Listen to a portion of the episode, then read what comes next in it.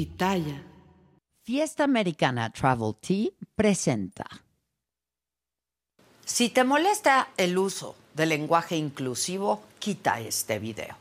Pero si eres una persona a la que le molesta aún más la violencia y busca informarse, te pido que te quedes.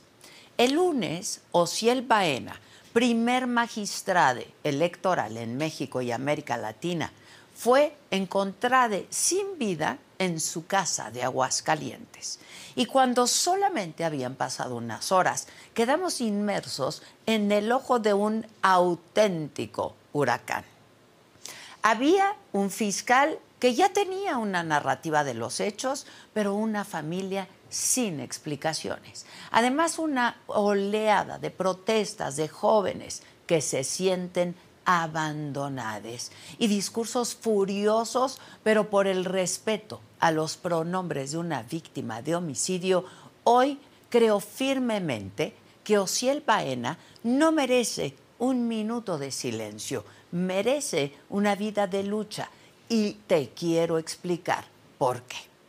Los movimientos sociales de este siglo han acuñado la consigna de que lo personal es absolutamente y siempre político. Y Ociel Baena es la encarnación de esa frase. Su infancia y adolescencia estuvo marcada por la violencia y la discriminación. Su comportamiento, sus preferencias, su ser no encajaba con lo establecido. Y se fue de casa muy joven y pasó seis meses sin establecer contacto alguno con su familia.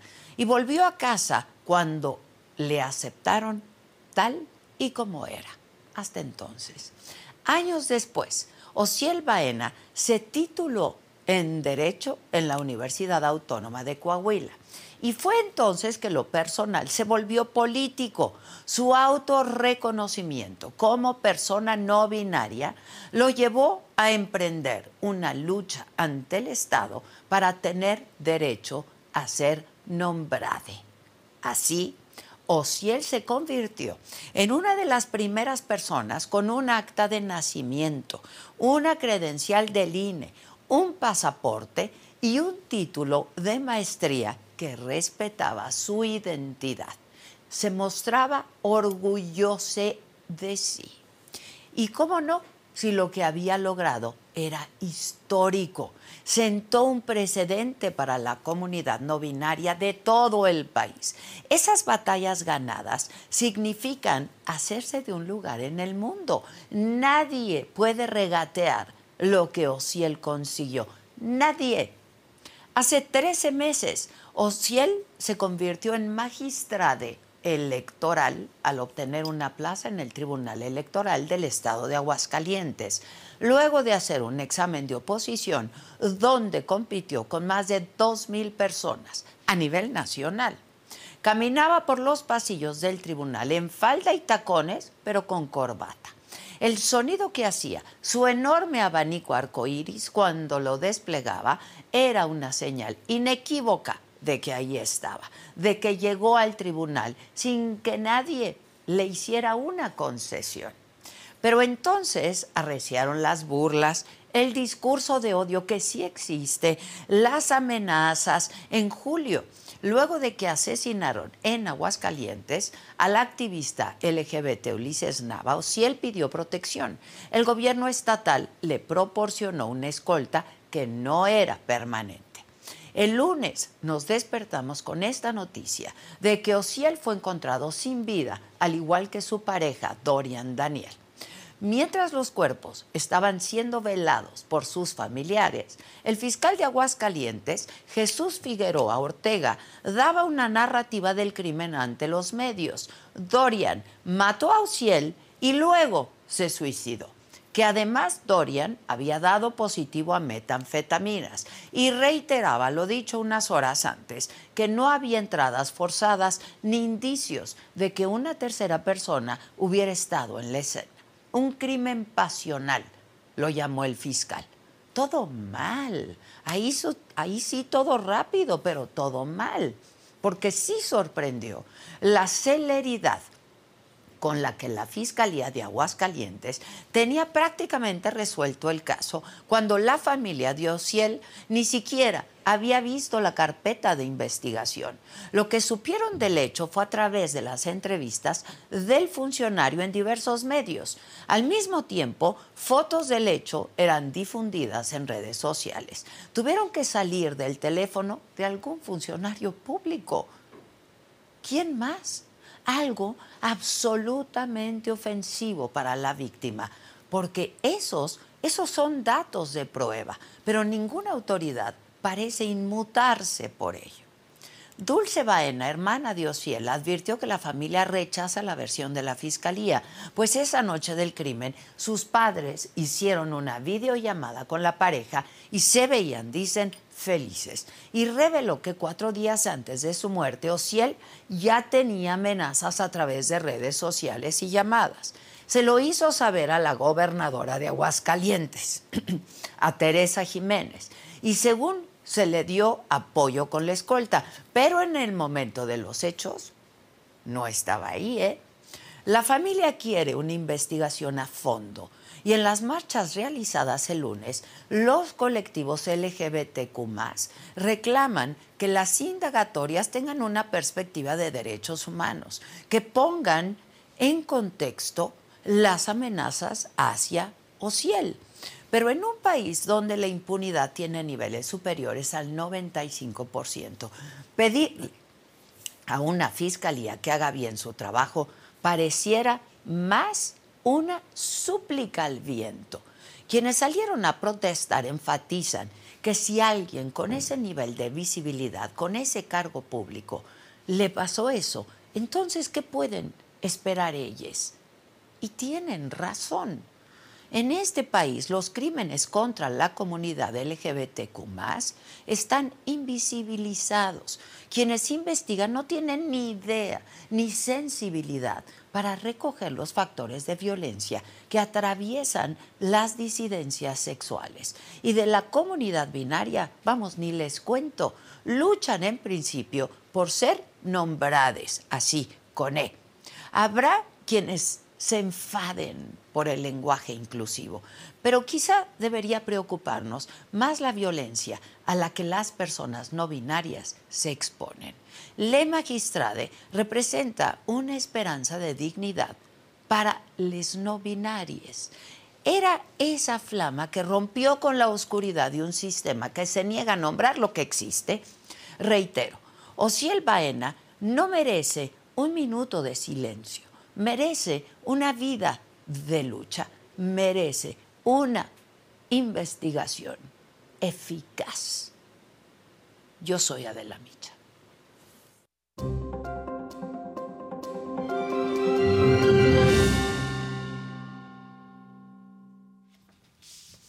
Hola, ¿qué tal? Muy buenos días. Los saludo con muchísimo gusto. Hoy que es jueves, jueves 16 de noviembre, los temas más relevantes. Bueno, el presidente López Obrador envió al Senado la terna de mujeres para sustituir al ministro Saldívar en la Suprema Corte y los tres perfiles tienen cercanía con Morena, mucha cercanía con Morena. Se trata de Berta Alcalde Luján, actual comisionada de Operación Sanitaria de la COFEPRIS, hermana de la secretaria de Gobernación Luisa María Alcalde. María Estela Ríos, actual consejera jurídica de la presidencia, y Lenia Batres Guadarrama, hermana del jefe de gobierno de la Ciudad de México, Martí Batres.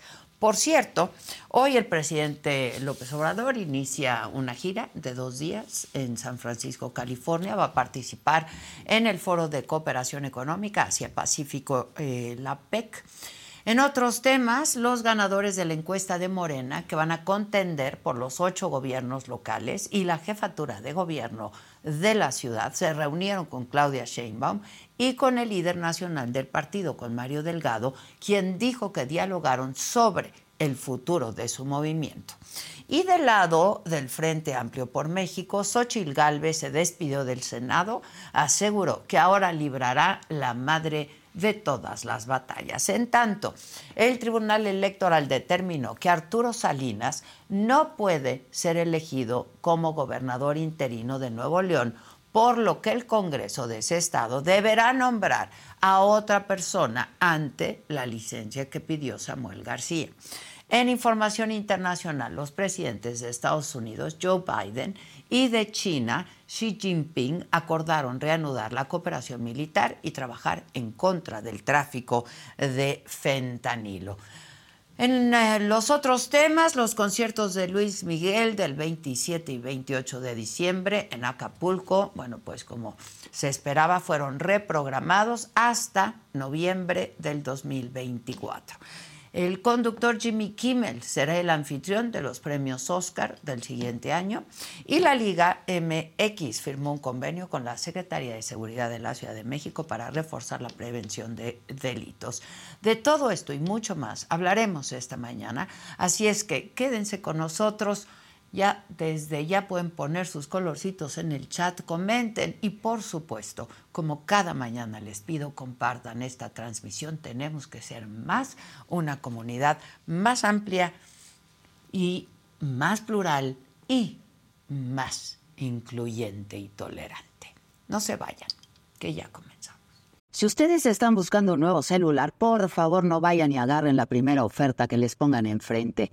ATT les da sus mejores ofertas a todos. Sí, absolutamente a todos. A ti que hablas toda la noche con tu pareja y a ti que sigues haciendo swipe para encontrarla. Ah, y a ti que estás en el 1% que más escucha a su cantante favorito. Y a ti, por supuesto, que me estás escuchando en este podcast. ATT te da sus mejores ofertas en todos sus smartphones a clientes nuevos y a los ya existentes, porque conectar lo cambia todo. Las ofertas varían por dispositivo, sujeto a términos y restricciones. Visita att.com o una tienda para más detalles. Mi gente, ¿cómo están? Yo soy Nicola Porchela y quiero invitarlos a que escuches mi nuevo podcast Sin Calzones, en el que con mi amigo Agustín Fernández y nuestros increíbles invitados hablamos de la vida, la fiesta y nuestras mejores anécdotas. Y obviamente todos los detalles que no contamos en ningún otro lugar, solo lo van a tener acá en Sin Calzones. Ven a escucharnos como más nos gusta estar sin calzones. Ustedes ya saben que nos gusta andar sin calzones por todos lados y a ustedes les gusta vernos sin calzones. Todos los jueves en cualquier plataforma donde escuches podcast y en YouTube.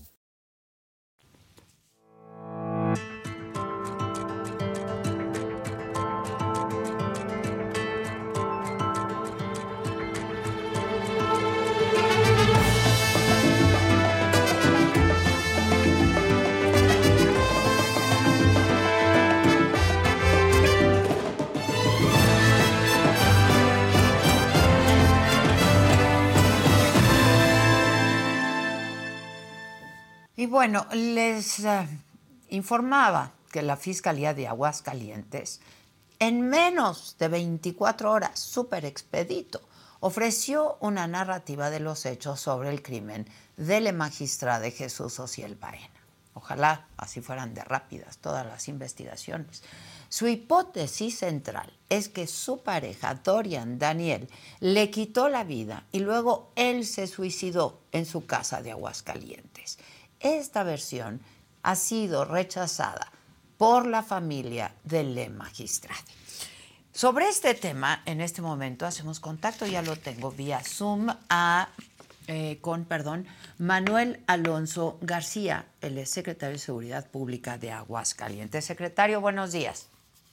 Hola Adela, buenos días, un gusto saludarte. Igualmente, secretario, supongo que usted fue de los primeros en enterarse de eh, pues eh, esta tragedia, no sé cómo llamarle. Así es, este, Adela, como tú lo comentas, es un hechos lamentables y tristes, eh, por supuesto por la situación con la que nos encontramos el día lunes en la, mañana, cuando pues, nos reportan el hallazgo sin vida del magistrado Jesús Ociel, así como de su pareja Dorian Daniel, con el que llevaba cerca de tres años en, su relación. Y bueno, pues nos presentan o nos presentamos ante esta situación triste y lamentable en relación a esta situación que dentro de su domicilio Adela se encontraba tanto Ociel, el magistrado, como Dorian Daniel, que es la pareja sentimental. Y bueno, nosotros como primer respondiente, eh, lo primero que eh, identificábamos era que no hubiera alguna violación o alguna otra situación en relación a los eh, hechos o al lugar del hallazgo, principalmente porque quien hace el hallazgo eh, de los cuerpos es la persona que les ayudaba en el servicio doméstico de la casa y ella es la que cuando se presenta a temprana hora eh, tiene una llave de ingreso al, domicilio, la encuentra cerrada, pero ella es la que hace el hallazgo, inmediatamente reporta junto con la persona que le prestaba seguridad al magistrado y es como la Secretaría Pública es el primer respondiente en relación a estos tristes hechos, Adela, como tú lo has comentado. Entiendo. ¿Usted fue al domicilio del magistrado? Sí, llegamos, llegamos también al domicilio. Usted eh, fue de los primeros en llegar, supongo, secretario. Sí, como primeros respondientes y porque precisamente el personal que en algún momento, yo personalmente platicando hace algunos meses con el magistrade, eh, sobre todo lo que tú comentabas, eh, muchas veces en redes sociales eh, lamentablemente recibía cuestiones de, amenazas, de insultos, y precisamente yo personalmente le propuse, cuando él me, comentaba esta inquietud, este, de poderle apoyar con una persona para que en sus labores diarias públicas lo pudiese, lo pudiese apoyar, y él, lo aceptó porque él también estaba haciendo solicitud precisamente de la seguridad federal, pero nosotros eh, personalmente yo te lo comento platicando con él hace algunos meses, eh, le propuse esa situación y bueno, pues así lo, aceptó. Y él es el, oficial que eh, cuando la persona que hace el aseo le dice del hallazgo, él inmediatamente reporta al mando superior y es cuando a mí me hacen de conocimiento, se avisa a la fiscalía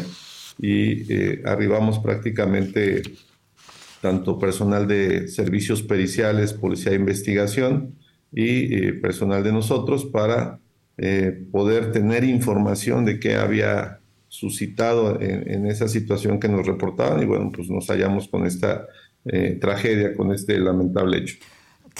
¿Con qué se encontró usted, secretario? Porque yo creo que sí sorprende la celeridad con la que el fiscal sale a pues decir una primera hipótesis que es bastante concluyente para la fiscalía, ¿no? ¿Con qué se encontró usted?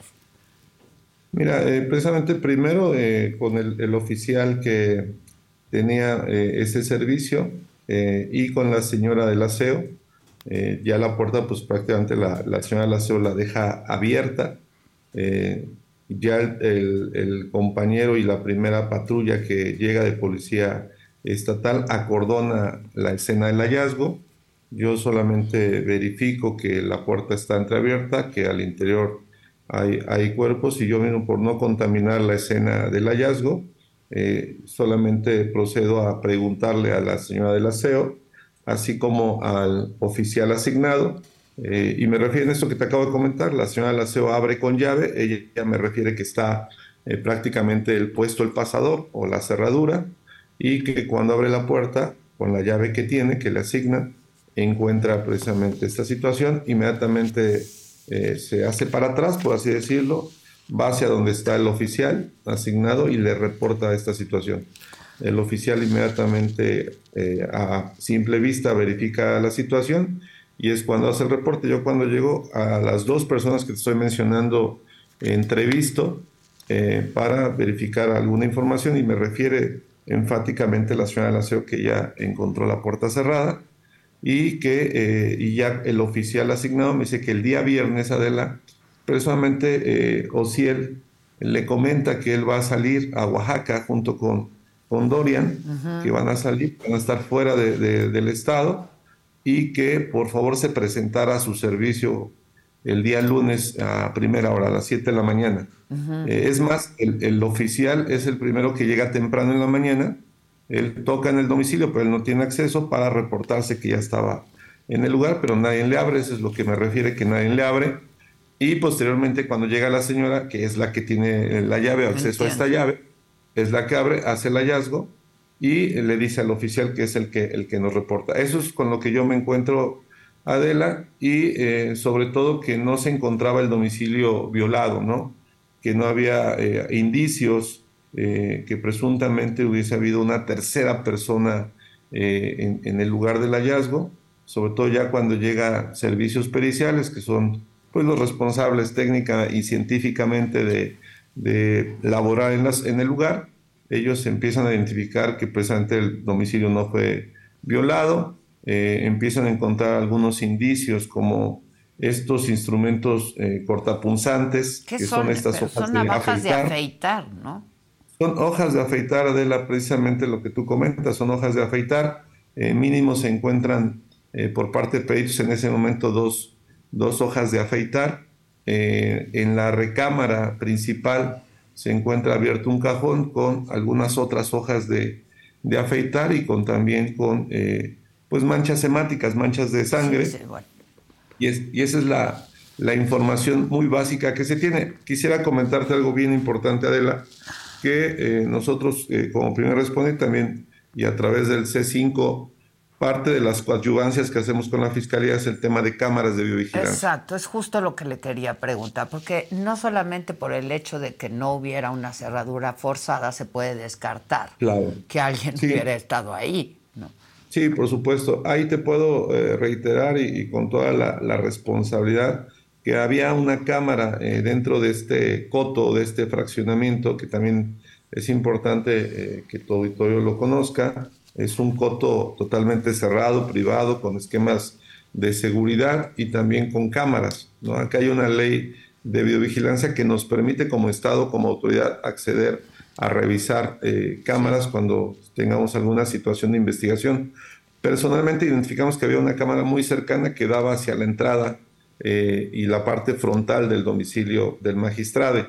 Eh, en ese momento, eh, con el personal técnico y pericial también de la Fiscalía, se empezó a hacer una retrospectiva de la cámara de vigilancia y ahí me pude percatar junto con el personal de Fiscalía que desde horas antes prácticamente hicimos un levantamiento de 24 horas hasta que identificamos que el día lunes, cerca de la 1.05, 1.10 de la mañana de la, precisamente llega eh, Ociel y, Dorian eh, en su vehículo de Ociel, procedentes del aeropuerto, eh, bajan sus maletas y se ingresan a su domicilio. De ahí dándole seguimiento a cámaras hasta que verificamos que precisamente llega el oficial asignado ¿Por qué no se han dado a conocer esos videos, secretario? Eh, se está, eh, yo creo que esperando, como tú bien lo has comentado, la, fiscalía ya es la responsable entiendo, de. Entiendo perfectamente, pero pues los videos los tienen ustedes como Secretaría de Seguridad Pública. Sí, eh, en una cadena de custodia con la, con la fiscalía y se dará a conocer ya todo este esquema de seguimiento y de mecánica de los hechos ya por parte de la, de la, de la Fiscalía para en el momento que yo creo que termine todas las diligencias la Fiscalía, como lo has comentado, será muy importante que ya salga con la resolución de esta, de esta investigación, que bueno, por los hechos que, eh, que yo te podría decir que se verificaron en ese momento y desde el aspecto personal, pues todo pareciere presuntamente como hechos de emoción violenta o sentimental. ¿Por qué lo, de, dedujo usted tan rápido? No, no es que lo haya eh, deducido tan, tan rápido, eh, Adela. Tengo 30 años de experiencia en el tema de seguridad, pero eh, precisamente lo que nos daba mucha, en lo personal, mucha certidumbre, por así decirlo, de que no haya habido un homicidio doloso con la participación de una tercera persona era el tema de la no encontrar el domicilio violado, eh, el tema, eh, precisamente la propia versión de la señora que ayudaba a los servicios domésticos, la cámara de, videovigilancia y los peritos lo que informaban en relación a estos instrumentos que encontraron, estas hojas de afeitar, con las eh, lesiones que presentaban los dos cuerpos en ese, en ese momento. Al final es un tema presumible y la Fiscalía oficialmente es la responsable de emitir la resolución en relación a esta eh, carpeta de investigación, pero que al final, eh, Adela, pues sí son hechos tristes, lamentables, y que eh, lo que conlleva es precisamente lo más pronto posible dar certidumbre a las familias, que en este caso también te quiero comentar, Adela, que desde el día martes, cerca de la una tarde, la Ejecutivo del Estado, la gobernadora Tere Jiménez, eh, atendió a las dos familias conjuntamente, eh, estuvo platicando con ellos y ella eh, fue muy enfática y se comprometió, eh, sobre todo porque ella eh, también era muy, muy cercana al magistrado, tenían de cierta manera siempre un acercamiento muy importante y ella le refirió eso y le refirió que ella exactamente en cuanto tuviera la, la, investigación no tendría por qué mentirles a ellos, que les diría la, la verdad y se les ha dado todo el acompañamiento directamente. Pero ellos no, están, no están conformes, no han tenido acceso a la carpeta de investigación, no están conformes.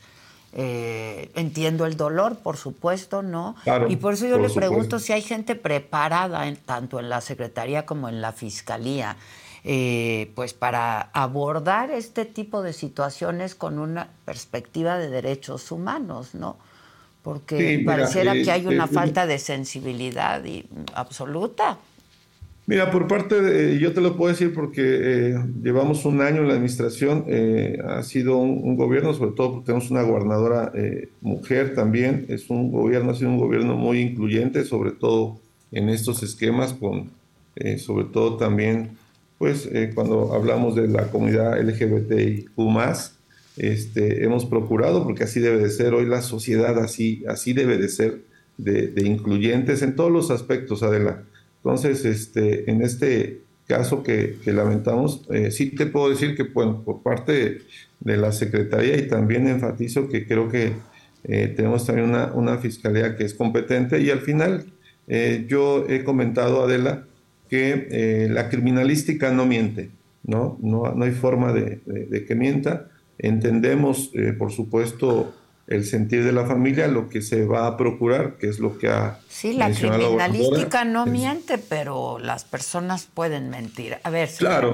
¿no? Por supuesto, nada más eh, me gustaría enfatizarte un tema. Eh, la gobernadora, en cuanto la fiscalía ya tenga eh, precisamente la resolución, lo que ella, y, te lo comento, ella precisamente acercará a las familias para que la, la fiscalía, y no el fiscal, sino los peritos especializados, la gente que es técnica y científica, pues no, no entes públicos precisamente den el contexto de la resolución o eh, precisamente los resultados de esta investigación. Lo grave es que salen a decir, una hipótesis le llama la fiscalía, pero de manera muy concluyente, cuando pues no hay no hay una explicación, no hay una explicación a las familias, no hacen una explicación pública y resulta, ¿no? Y eso se lo digo porque está permeando en la opinión pública, incluso publicada, que es poco creíble que con unas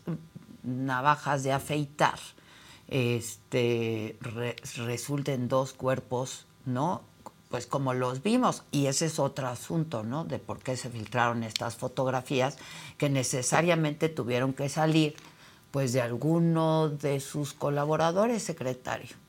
Entonces, sí, mira, técnicamente estos eh, instrumentos eh, cortapunzantes que son hojas de afeitar, Adela, sí, por supuesto, a lo mejor cuando no estás inmiscuido y es normal en el tema eh, pericial, sí podría decirse, bueno, como un tipo de instrumento tan, pequeño, por así decirlo, pero que si es tan cortante pudiese ocasionar lesiones que eh, pudiesen causar la, muerte, ¿no?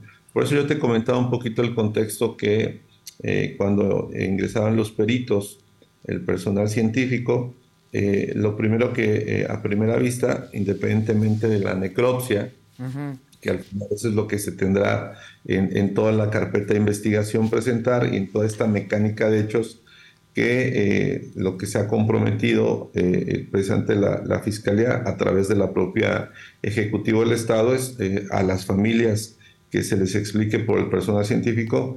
Eh, los peritos decían que era, por supuesto, muy factible este tipo de lesiones que presentaban que coadyuvaran con estos objetos. Entonces es un tema que si estos instrumentos, aunque parecieran muy pequeños, pues son son, son muy lacerantes, eh, son muy cortantes y por eso hasta están clasificados en un, en un esquema como, como instrumentos que pueden causar la, la, muerte. Entonces, sí, eso es lo que hay que explicar, como tú bien dices, eh, Adela. Y bueno, pues lo, lo, único que nosotros tendremos que seguir, digo, ya es una situación que tiene la, la, fiscalía, sin embargo, yo estoy dando, dando esta, esta información contigo en relación a buscar ser totalmente eh, objetivos y que supiéramos que tenemos que ser un gobierno totalmente incluyente, que así lo hemos hecho, y que estaremos, eh, sobre todo el Ejecutivo del Estado, estaremos coadyuvando con la Fiscalía para que de la forma más eh, pronta, pero sobre todo más certera, que eso es lo más importante,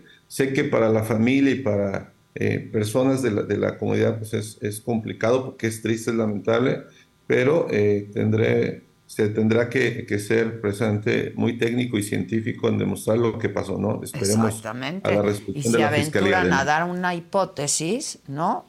Antes que tengan todos los elementos. Ahora, hábleme de las fotos que se filtraron, eh, secretario. ¿De cuáles es un delito. Las fotografías de, pues, la, la, la pareja del magistrado. Que publican algunos, algunos medios en redes, ¿no? Pues sí, sí, pues las vimos ya todos por todos lados. Sí, yo creo que es, eh, digo, es también un tema que se tiene que investigar a través también de la, de, de la fiscalía, por supuesto, y eh, tanto los dos esquemas, tanto la eh, resolver el tema de estos lamentables hechos como lo que tú comentas, están en, en la cancha de la, de la fiscalía pero eso no conlleva que nosotros no, desde el primer minuto, como yo te comenté, que a mí me tocó pues eh, llegar al lugar, era, era necesario poder eh, estar presente para saber todo el contexto de estos tristes Me queda claro, me queda claro, pero las fotografías se filtraron, secretario. Estuvo personal de la secretaría ahí. Sí, personal de la secretaría, personal de la fiscalía, por supuesto que sí. ¿No? Personal que, eh, la misma persona que trabajaba en, en, en, el, en, la casa de las, del magistrado. Entonces, este tema también se tendrá que investigar adelante. Porque es un delito. Sí, yo creo que sí, con las características que tiene, hay que identificar el tipo penal, pero por supuesto yo creo que sí. ¿no? Ya. Eh, ¿Usted coincide con la fiscalía entonces? En, lo que yo identifiqué, Adela, presuntamente, primero yo te quiero precisar, eh, en lo que presuntamente yo identifiqué en el, lugar del hallazgo, eh, es que se suscitaron hechos de, emoción sentimental entre ellos, que las lesiones que presentaban las dos personas eh, eran inferidas por ellos mismos, pero yo no, no estoy en el papel de... ¿Esa fue su primera impresión, secretario? Esa es mi primera impresión, ¿Por este, Adela. ¿Por, qué, secretario? ¿A qué se refiere que había, que, pudo inferir que se trataba de algo sentimental por el te tipo lo comentaba, de... Te lo comentaba Adela por eh, precisamente lo que yo identifiqué y en el expertise de 30 años como policía. Sin embargo, yo no soy el científico eh, pericial, pero eh, lo que puntos muy claves que, que, te compartía desde un principio de tu, de tu entrevista era eh, precisamente el tema de la declaración eh, que hacía la persona que llegó al lugar a abrir la casa. Pero usted me dice que por el tipo de lesiones se puede inferir que fue un asunto sentimental. ¿Cómo? No, yo lo que refería en el tema de los instrumentos eh, cortapunzantes se encontraron con lo que decían los peritos y la médico legista en relación a que coincidían estos instrumentos con las eh, lesiones que presentaban los, los cuerpos. Eso es a lo que me, me, refería, pero lo que yo te decía en mi punto de vista totalmente eh, técnico-policial era en relación a que la casa no se encontró violentada, que yo vi el, el video horas antes de que arribara eh, tanto el magistrado como Dorian a la casa, horas después, hasta que se verifica por cámaras que llegan llega la señora, eh, primero el, el, oficial de seguridad, luego la señora del aseo, y bueno, ya cuando arriba la primera patrulla, ¿no? Entonces, eh, y por supuesto que no se identificaba alguna ventana eh, que haya sido violada. Ese es el único esquema objetivo que desde mi particular punto de vista, eso es lo que yo observé, pero siempre he dicho que se tiene que esperar la, prácticamente la solución por parte de esta investigación de parte de la fiscalía. Así es, adelante. Una sola, una sola duda. Eh, usted me dice que revisaron todos los videos de las cámaras. Cuando llega la magistrada y su pareja a su casa, eh, ¿no venía una tercera persona quizá con ellos? ¿Ya lo revisaron? No. No, totalmente, y eso te lo digo con toda la responsabilidad. Eh, precisamente no, no, no venía, venían ellos dos. De hecho, es un vehículo compacto. Eh, venían ellos dos, bajaron sus, sus maletas de, viaje. Eh, prácticamente también hay un seguimiento que se está integrando a la carpeta desde que ellos están, llegan al aeropuerto, llegan ellos dos eh, y después, bueno, se trasladan hacia, hacia el domicilio. Siempre fueron dos personas y eso es lo que te digo, a mí sobre todo que yo personalmente de primera instancia veo esta cámara de videovigilancia eh, y era lo que eh, era importante identificar Adela, ¿no? El de que no hubiese un tercer actor en relación al, al, tema y eh, en eso personalmente yo vi, vi la cámara y no, en ningún momento hay un tercer actor. Ya. Pues le agradezco mucho, secretario. Sé que ahora pues este, está eh, la investigación a cargo de la Fiscalía, que por cierto el fiscal muy pronto salió a hablar con muchos medios de comunicación y ahora cuando yo supongo que tiene más elementos para investigar el caso, pues me dijo que no iba a dar entrevistas. No sé si verdaderamente no las vaya a dar o no me la quiso dar, solamente para aclarar, porque de, así luego luego salió a dar entrevistas, ¿no? Ya con su hipótesis, pero ahora no quiere dar entrevistas. Le agradezco mucho, secretario. Adela, gracias a ti y un saludo y un abrazo y sobre todo a tu auditorio. Muchas gracias, gracias, secretario. Bueno, este, pues ojalá hagan un trabajo eficiente, eficaz, pero expedito, pero muy puntual, ¿no? Eh, porque claro, hay molestia, hay enojo, hay tristeza y dolor por parte de muchos colectivos, de sus familias, ¿no? Entonces merecen una investigación bien hecha. Y yo comentarles que próximamente les voy a presentar una conversación que sostuve con el doctor Simi, Víctor González Torres, doctor Simi. Yo no sabes qué contenta estoy de poder conversar contigo, porque lo quería hacer desde hace mucho. Yo también. Sí. Pero mi impedimento es que estaba yo mal. ¿Cómo estás de salud? Físicamente regular, emocionalmente muy contento. ¿Cómo viviste tú la discapacidad? Pues la sufres, te sientes hasta... ¿Viviste la adversidad, Víctor? o sea, me dices, soy discapacitado, naciste discapacitado. Nací, me iba a morir al nacer. Y tu papá no reaccionó muy bien a eso, ¿verdad? No le caía tan bien yo. Él a mí tampoco, así que... Tus tres grandes pasiones en la vida. Mujeres era mi pasión y dinero. Ok. Hacer dinero. ¿Y fuiste diagnosticado con depresión? Bueno, ansiedad, angustia, todas juntas. Cuéntanos cómo salió lo del doctor Sim. Tiene su, vida propia y muy famoso. ¿eh? Famosísimo. Llego a un restaurante, yo Víctor González no me pelan. Doctor Sim, pase, pase. Bueno, ayer la cadena de televisión británica, la BBC, tuvo que salir a ofrecer disculpas luego de que en sus espacios informativos se difundiera una noticia falsa que aseguraba que el ejército de Israel buscó atacar a personal médico y a civiles que hablaban árabe en el hospital Al-Shifa de Gaza. Una de las conductoras de la cadena aclaró que la información correcta era que las tropas israelíes iban acompañadas de doctores y de civiles para asegurar que los suministros médicos que llevaban los recibieran quienes más los necesitan. Un error gravísimo para una televisora de ese tamaño y con ese alcance. En tanto, el martes miles de personas se han manifestado en Washington en solidaridad con el pueblo de Israel en la denominada Marcha por Israel Miles de manifestantes condenando las muestras de antisemitismo en el mundo exigieron la liberación inmediata de los rehenes que tiene el grupo terrorista Hamas. Y bueno, ya es colaborador nuestro, Francisco Gilfuay, para hablar más de este tema, antropólogo, historiador, y además va a empezar un curso próximamente que tiene mucho que ver con lo que está pasando ahora. Sí, señor. ¿Cómo estás, mi querido Paco? ¿Cómo estás, Adela? Gracias por invitarme. ¿Te, decimos Francisco o Paco? Francisco, sí, Francisco. okay. Por favor. Ok. ok, Francisco.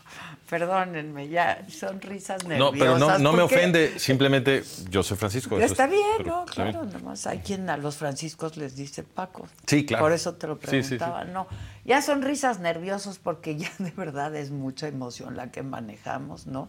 Sí. Este, vas a tener un curso próximamente. Bueno, ya empezó ayer, ¿no?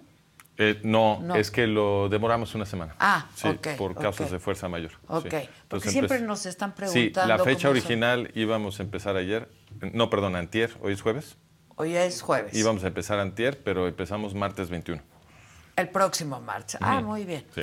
Este, ¿De qué va a tratar el curso? El curso es sobre el boicot antinazi de 1933. Entonces, eh, lo que- eh, la historia es, o sea, en realidad muy poca gente lo conoce, desgraciadamente, eh, ha como desaparecido. sí. Bueno, yo sí, porque yo eh, Ah, soy representante en México de- del historiador Edwin Black, tengo al- algunos años de tener relación con él. El trabajo de él ha sido muy importante para el mío. Y él escribió un libro muy importante sobre el boicot antinazi de 1933. Se llama IBM, ¿no? ¿O lo Eh, ah, tiene otro libro que se llama IBM y el, y el Holocausto, que es muy Ah, famoso. ok. Él, él ha hecho eh, investigaciones súper importantes para, para eh, entender el contexto político y geopolítico del- de la Segunda Guerra Mundial y de Shoah, del Holocausto. Las más importantes en, en mi opinión. Y este tema de IBM y el Holocausto se relaciona con el tema del boicot y también con otro tema eh, que él investigó en un libro que se llama War Against the Weak, la guerra contra los Los débiles débiles. que ese es eh, lo- IBM y el Holocausto y la guerra contra los débiles, ambos son sobre el tema de cómo las aristocracias o, o, digamos las élites de poder en, en el mundo anglosajón sobre todo, en Gran Bretaña y Estados Unidos, pero también en el resto del mundo occidental, estuvieron apoyando un movimiento que se llama el movimiento eugenista. Eh, a veces lo llaman eugenesia, a mí no me gusta decir eugenesia porque suena a ciencia Sí, y en sí, realidad sí, es una pseudociencia, es una ideología. Entonces prefiero eugenismo porque suena a, a movimiento Claro, ideológico. claro. Entonces el eugenismo eh, es un... eh, él, Edwin Black es el gran historiador de- del eugenismo y esta es el- el- la ideología original de la supremacía, de la presunta supremacía biológica de la raza eh, nórdica, germánica, alemana, eh, aria. Aria. Pues, ajá.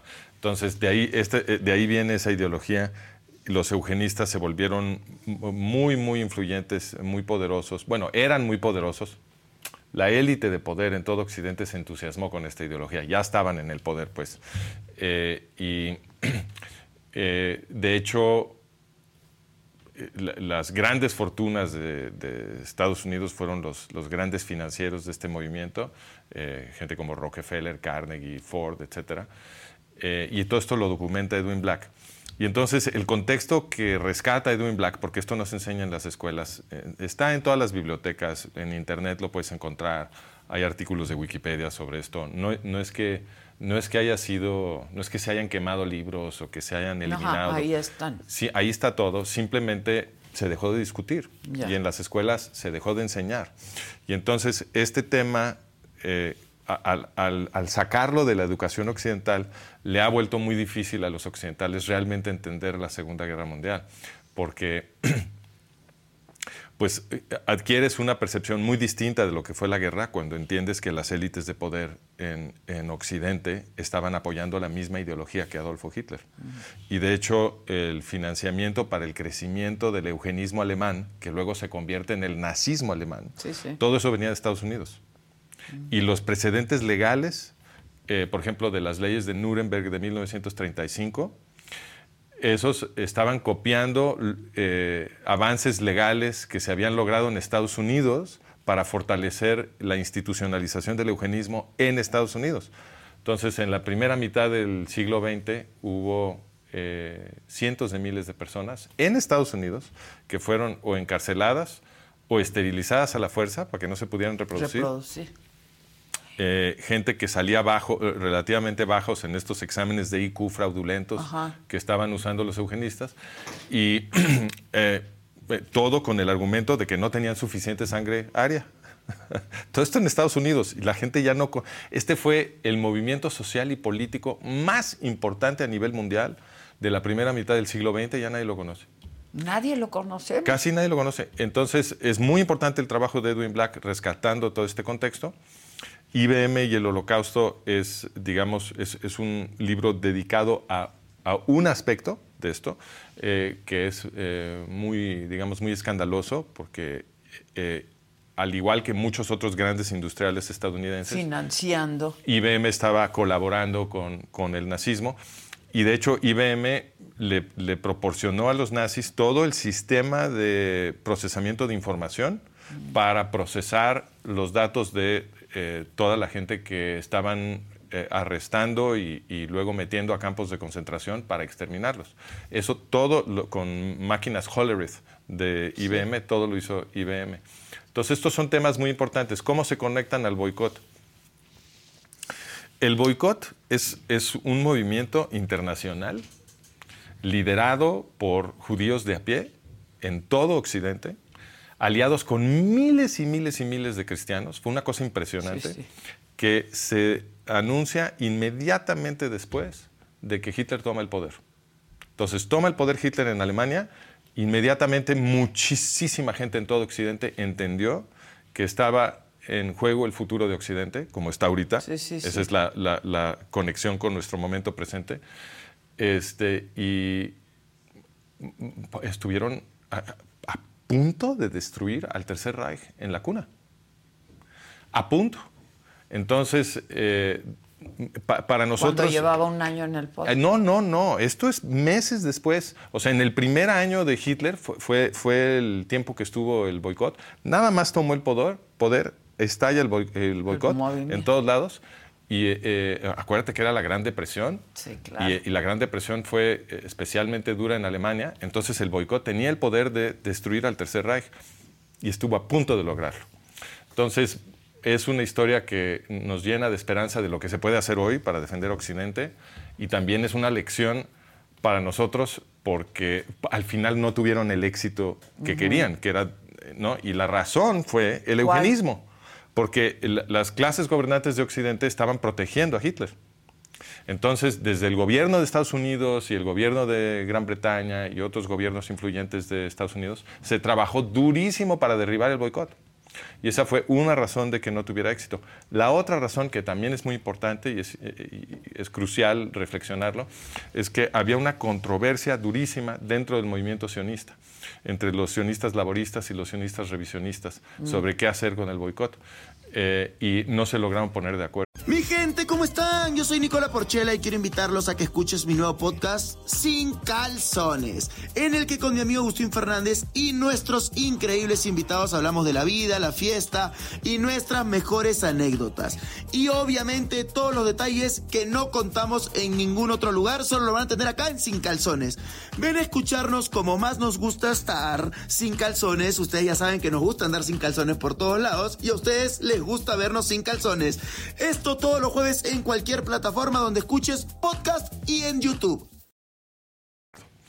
y eh, no poderse poner de acuerdo esta controversia dentro del liderazgo de la comunidad judía, del sionismo y también de, la- de las comunidades de la diáspora, impidió la creación de una organización central eh, para que los que consumían bienes y servicios alemanes pudieran fácilmente encontrar oferentes alternativos en otros países y entonces sí asegurar la destrucción de Alemania. Eso no se logró no por se logró el boicot. y se salvó Hitler. Entonces, que, eh, vamos a, a- a- además del curso que, que- Nada que más voy rápido, a dar, el curso este, es sobre esto. El curso Co- sobre el boicot. este pasaje de la historia. y las lecciones que interes- tiene para nuestro momento presente. Presente, qué interesante. Entonces, no, no quiero que se me olvide. Eh, vamos a traer a Edwin Black a México, lo está invitando, yo soy su representante en México, lo está trayendo eh, Yad Vashem, Yad Vashem México. El museo de... No, no, no. Yad Vashem México es la, eh, Yad Vashem es la organización eh, que a nivel internacional eh, se dedica a enseñar sobre el Holocausto para que nunca jamás suceda un crimen igual. Y Yad Vashem México está invitando a Edwin Black a que venga a dar eh, unas conferencias en febrero. Vamos, eh, eh, Yad Vashem va a anunciar exactamente, va, va a empezar a, a publicitar la información sobre esto a partir de mañana. Entonces, tus escuchas pueden ir a, a la página de Yad Vashem México para enterarse sobre la visita de Edwin Black que viene en febrero. Eh, que es un gran historiador. es un gran historiador. En mi opinión personal, es el historiador más importante de la Segunda Guerra Mundial y el Holocausto, porque él le ha puesto mucha atención a todo este contexto político y geopolítico que eh, otros historiadores han descuidado y que eh, es muy difícil realmente entender lo que pasó. Más bien es imposible entender lo que pasó sin el trabajo de Edwin Black. Ya. ¿Es un curso de cuántos días? Ah, el curso dura, eh, son cinco sesiones de dos horas, una por semana. Ok. Eh, y empezamos el martes. Y en, la página de... ¿Y va a participar Edwin Black? No, Edwin Black. Eh, vamos a tratar de que, de que tenga una interacción con los alumnos, pero eso todavía no lo, todavía no lo ah, Pero no, él viene en febrero a dar conferencias. en febrero a dar conferencias. Así es. Ah, qué interesante. Podríamos entrevistarlo. Ah, claro. ¿No? Claro, claro. Ya que tú eres el representante. Por supuesto, con mucho gusto. Pues sí, porque es bien importante conocer la historia. Ahora, trayéndolo al momento actual. Sí.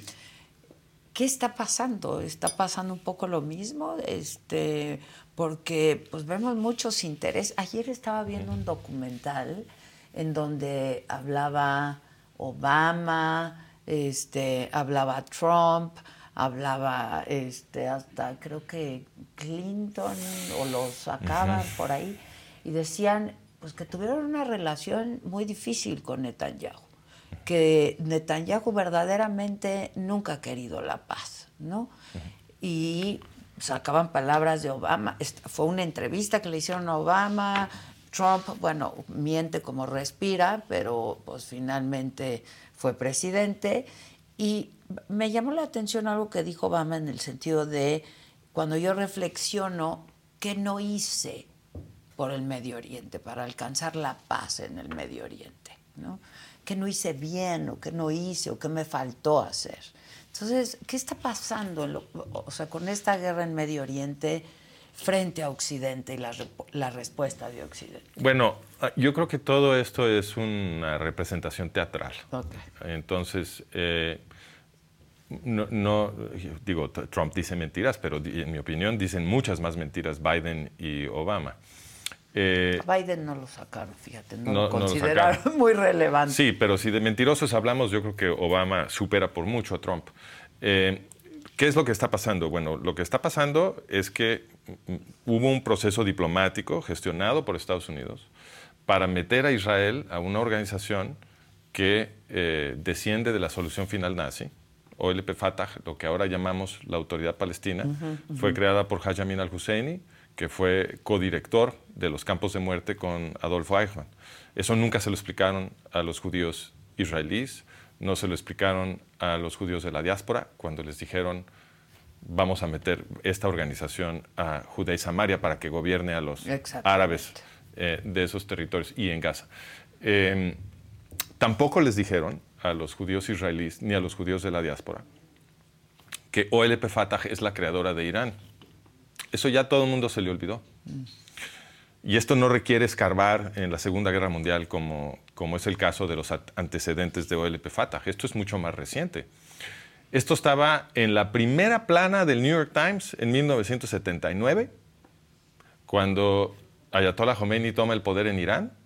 En la primera plana del New York Times estaban explicando que esa revolución iraní para inaugurar a Ayatollah Khomeini como el líder del nuevo Estado teocrático yihadista terrorista iraní, esa revolución la había hecho OLP Fatah. Mm. Primera plana del New York Times, estaban explicando en 79 que OLP Fatah, es decir, Yasser Arafat, Mahmoud Abbas, los mismos que después se convirtieron en la autoridad palestina, bueno, esos estuvieron entrenando a las guerrillas de Ayatollah Khomeini en campos de entrenamiento en Líbano durante los 70 y los armaron hasta los dientes. Sin OLP Fatah, la revolución iraní, no, hubiera, sucedido. No. No. Fue, Mahmoud Abbas y Yasser Arafat fueron los primeros dignatarios invitados a Teherán a celebrar con Khomeini. Les mandó un avión para que vinieran a Teherán a, celebrar con él. Eh, se volvieron inmediatamente muy importantes en Irán porque le ayudaron a Khomeini a crear Savama, que es su servicio de, de eh, eh, represión, de su, política, su policía secreta. Ah. Savama eh, y luego eh, le ayudaron a crear la Guardia Revolucionaria iraní, que es la que exporta terrorismo a todo el mundo, es la creadora de Hezbollah. Nada de eso se lo explicaron a los, a, los israelíes. Y por ahí de 1983-84, nunca volvieron a, men- a mencionar, Mencionar. la conexión entre OLP, Fatah e Irán. Y allí hay una lección sobre, eh, en mi opinión, sobre cómo funciona el sistema de medios y cómo funciona la administración de la realidad. Porque tú dejas de mencionar en los medios de forma generalizada, que o evidentemente lo pueden hacer, cualquier tema, Y ya, ya no existe. en dos años nadie se acuerda. Sí, claro, claro. Como si nunca hubiera sucedido. Claro. Yo esto lo pude dem- demostrar porque hice un viaje a Israel hace algunos años para hablar con los líderes de los movimientos pequeños de lo que llaman la derecha israelí, que son los movimientos patriotas, no el, el Likud de Netanyahu, movimientos mucho más pequeños, eh, eh, muy honestos, muy patriotas. eh, y los líderes de estos movimientos que son profesionales de defender Israel no se acordaban de esto. No se acordaban que OLP Fatah había creado a Irán. Y entonces, ¿qué pasa? Como la gente no se acuerda y, y el, el- el control de los medios es tan exten- extenso, eh, a la hora de eh, iniciar el proceso del Tratado de Oslo, le pudieron vender a la gente que OLP Fatah había abandonado el terrorismo y que ahora quería negociar un territorio, la paz a La cambio de un territorio. Ajá, ajá. Este, y eh, de hecho lo que hicieron fue darle un territorio estratégico, Judea y Samaria, a Irán. ¿Son los mismos? Son los mismos. Ahora, este, en tu opinión, tú me has dicho que ha respondido bien Israel, ¿no? Digo, estamos en guerra y la, La, guerra. la guerra que ha peleado ¿no? Israel es una guerra justa. La han peleado con, siguiendo las reglas de la guerra mejor que nadie. Ok, este, pero frente a qué estamos, o sea, ¿qué va a pasar? Pues estamos frente a un... Por eso yo creo que el tema del boicot es relevante hoy, eh, porque estamos en una coyuntura en la que está en juego el futuro de Occidente, no nada más de Israel. Eso lo entendieron nuestros abuelos cuando organizaron el boicot. Ellos entendían que el- el- todo Occidente estaba en juego. Se unieron muchísimos cristianos al boicot. Hoy estamos en una situación parecida. Decías al principio de tu programa que la BBC convirtió una nota que era sobre el apoyo médico que traía el ejército israelí para los civiles Sí, de que Gaza. además luego vi un documental interesantísimo, ¿no? Un reportaje de cómo llevaban las cosas, ¿no? Entonces, esa nota, que es una nota sobre Israel siguiendo, no solamente siguiendo las reglas de la guerra, sino yendo a- hasta el último A llevar eh, suministros pa- médicos, para asistir a la población civil de Gaza. Incubadoras para niños. Esa nota fue convertida en su opuesto. A- a- afirmaron, la BBC que, no sé si tú se escuchas lo saben, pero no hay eh, organización noticiera más importante a nivel mundial que la Que BBC. la BBC, claro. Entonces, la BBC convirtió una nota que era sobre lo buenos que son los israelíes en lo malos que supuestamente son Sí, los sí, israelíes. sí, Tuvieron que salir a, a disculparse ante la evidencia. Pero, ¿no? pero eso, en mi opinión, no fue un error. Tú lo calificaste de error, pero en mi opinión, eso no es un error. Mm. Porque todo el tiempo hacen este tipo de cosas. Ya vimos al New York Times eh, poniendo en primera plana una foto del supuesto hospital destruido por el ejército israelí. Ni siquiera era un hospital, no, no era, el, no era el edificio. Eh, el hospital eh, que supuestamente habían destruido los israelíes seguía en pie. Eh, toda la nota fue falsa, fue, un- fue una foto de, un- de un edificio distinto. Sí, sí, sí. En mi opinión, estos no son errores. No, bueno, son exprocesos, y- y el viejo, el dicho dice calumnia que algo queda. Entonces ellos dan, la, Claro. dan la noticia falsa en la primera plana y luego se corrigen en un parrafito en la página 11, este, o veto a saber dónde, y lo que, de lo que se acuerda la gente es de lo que vio en la primera plana. Entonces, a lo- en- lo- lo- es- nos estamos enfrentando... No en páginas No, interiores. exacto. ¿no? Nos Claro. estamos enfrentando a una campaña, a una campaña anti-israelí y antisemita que no es simplemente una campaña anti-israelí y antisemita, es una campaña antioccidental. Exacto, pero eso nadie lo entiende. No, mucha gente sí lo entiende. O lo están Se entendiendo. manifestaron, ¿cuántos se manifestaron Sí, en Washington? Sí, sí, sí. ¿Sabes qué dijo el Washington Y Post? no eran solo judíos. No, claro que no. No, no, Claro es que que, la no. gente tiene que entender Claro eso. que no eran solo judíos. Los judíos son el 2% de la población en Estados Unidos. Sí, sí, Ahí había más de 200 mil personas. ¿Sabes qué reportó el Washington Post sobre esa marcha en su primera plana? Nada. No, pues es una marcha importante. Nada. Sí, mano. Entonces yo creo que hay, hay una campaña de medios. ¿Por qué todavía no le están explicando a la gente que OLP Fatah creó Irán. Eh, Otra vez están diciendo que nada más termine esta guerra, se tiene que reanudar el proceso de paz y firmar ya finalmente con OLP Fatah para la creación de un Estado Sí, palestino. Es que peligra Occidente. Claro. Es lo que no están entendiendo, ¿no? Y yo he visto muchos esfuerzos tuyos y de mucha gente como tú explicándolo, ¿no? De Lo se estamos van a explicando. repetir. Lo vamos a seguir explicando. Estamos en una situación análoga eh, eh, por, por el crecimiento del antisemitismo en todo el mundo y el, el crecimiento del, radic- del radicalismo musulmán dentro de Occidente. Estamos viendo una situación análoga a la toma de poder de Hitler en 1933. Todo Occidente está en peligro. Y la gente de buena voluntad debe de, en mi opinión, conocer el esfuerzo que se hizo en el boicot de 1933, porque ese tipo de cosas, e- ese tipo de esfuerzos pueden defender a Occidente. No se trata hoy de un boicot, se trata de compartir información, Claro. de que la gente conozca la documentación que eh, eh, establece qué realmente es OLP Fatah, qué realmente es Hamas eh, y a qué se está enfrentando Israel, porque por ahí hay un meme muy bonito de, de- que muestra a, a- a un eh, como una criatura gigante de piedra que está eh, defendiendo un, un pequeño reinado, ¿no? Y, y entonces la, la- la piedra que va a acosar, eh, que va a destruir el, el pequeño reinado que va rodando Sí. de la montaña, es, representa al radicalismo musulmán, el- la criatura esta de piedra que la detiene justo en el último momento para proteger el pequeño reinado, representa Israel y el reinado es Europa.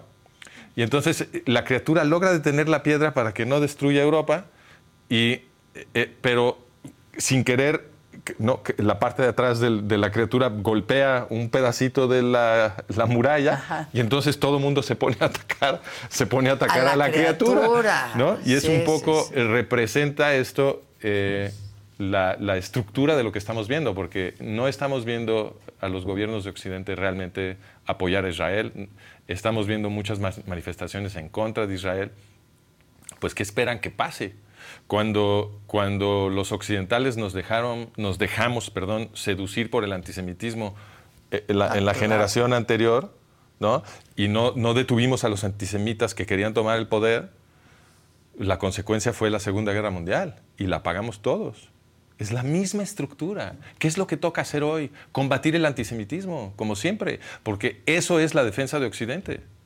Tal cual. Es la defensa de Occidente y en, el, este movimiento, como pasó en Washington, eh, porque hay mucha gente que dice, no, bueno, pues este, Israel está atacando hospitales, niños, porque, ¿no? Este, en este esfuerzo por la defensa, eh, hay mucho, much- muchas religiones involucradas, ¿eh? Claro.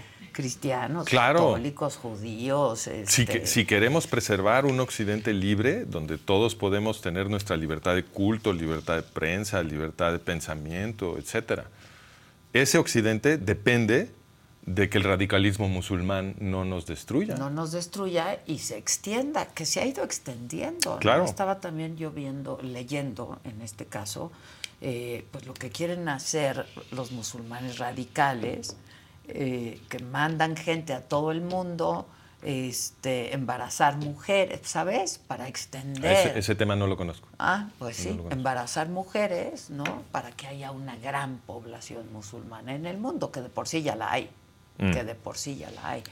Este, ahora, no es en contra de los musulmanes, ¿no? No, para na- Este, no, es a favor. nada.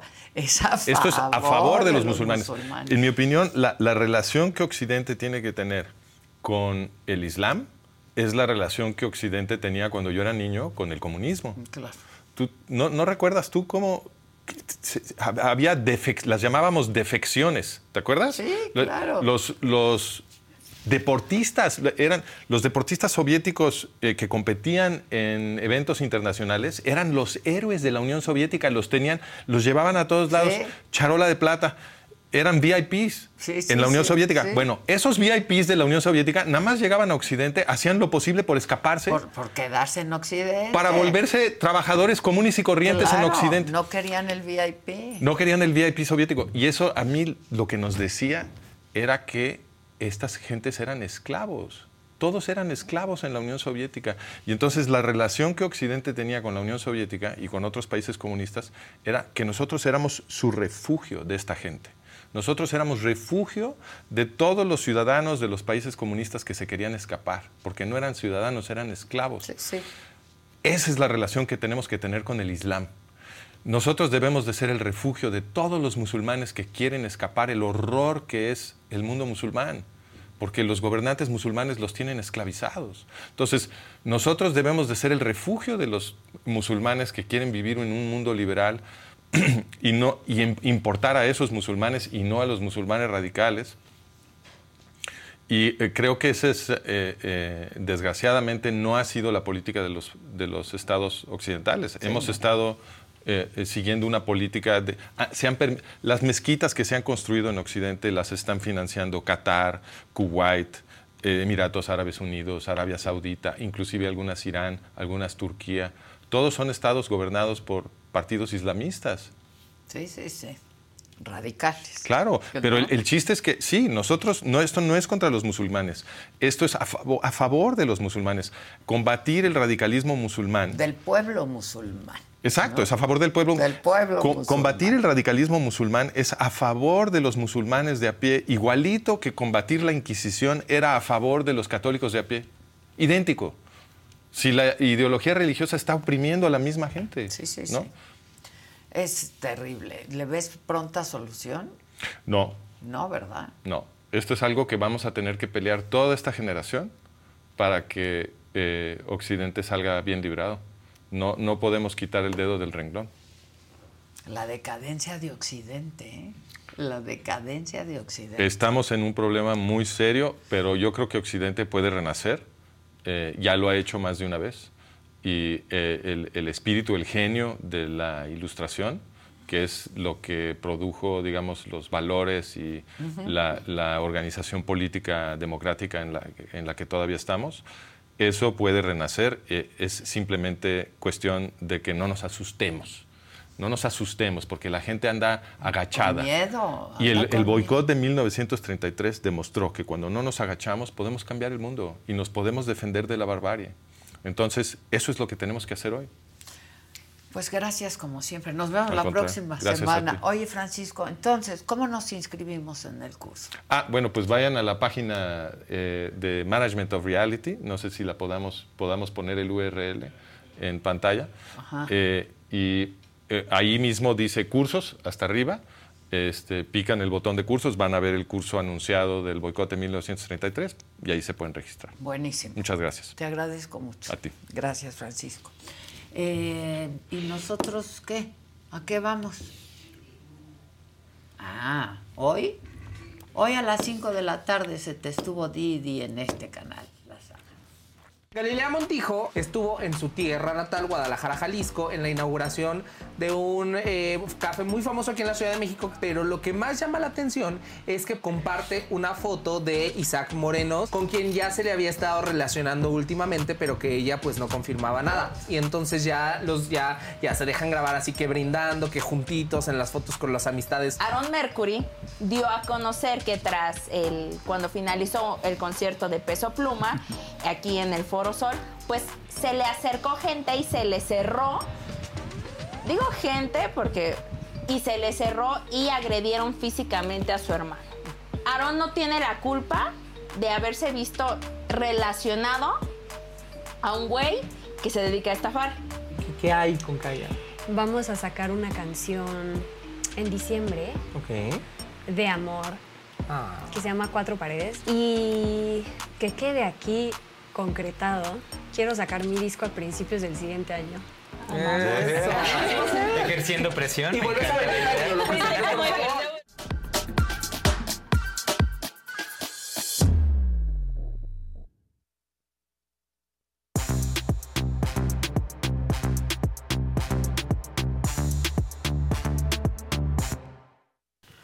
días. Buenos días. Es jueves. Jueves. Se me fue Qué muy rico.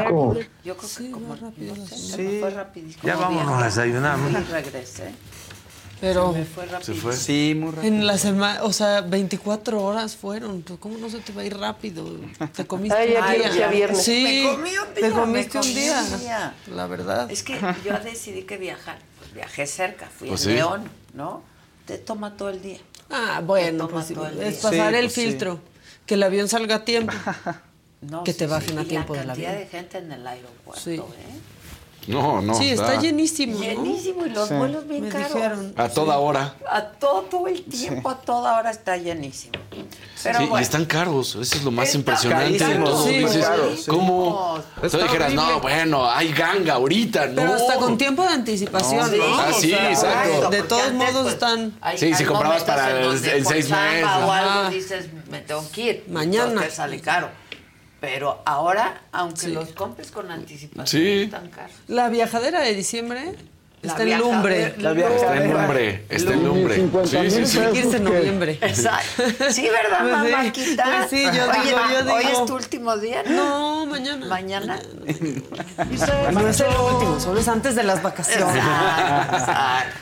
Y si quieren, desde No, allá me reporto a la hora que quieran. No, vamos, así. Así ¿Cómo pinta el chamba 2024? tenemos. Así. ¿Cómo vamos a producir en 2024? Ah, así, sí. pero chingón. Pero chingón. Muy bien. El que sigue, por favor.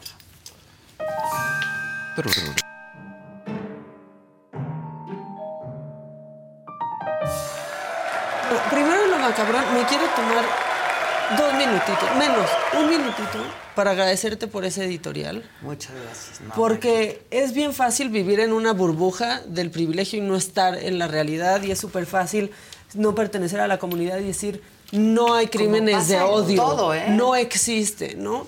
Claro. Este es como, pues, si por ejemplo, y sí quiero decir esto porque, pues, no todos los periodistas pasan por un atentado, pero cuando uno pasa por ahí todos apoyan Siempre. y no podemos salir nadie a decir a qué periodistas están atacando No. solo porque a nosotros no nos han atacado. No. Y yo por eso no. Aparte, te quería agradecer. hay que, yo no sé, yo creo que se apresuró la fiscalía, ¿no? Este. Fue muy rápido. No, la, la- la- pues ahora resulta que sí fueron bien eficientes, bien expeditos, Sí. lo resuelven Sí. bien rápido, ¿no? Sin antes comunicarle a los padres. Los padres no pudieron ni No. reconocer el cuerpo de cuerpo. manera presencial. Y se apresuró la, fiscalía, perdón Dani, y se apresuraron muchos medios y mucha gente Sí, que prefiere creer medios. eso.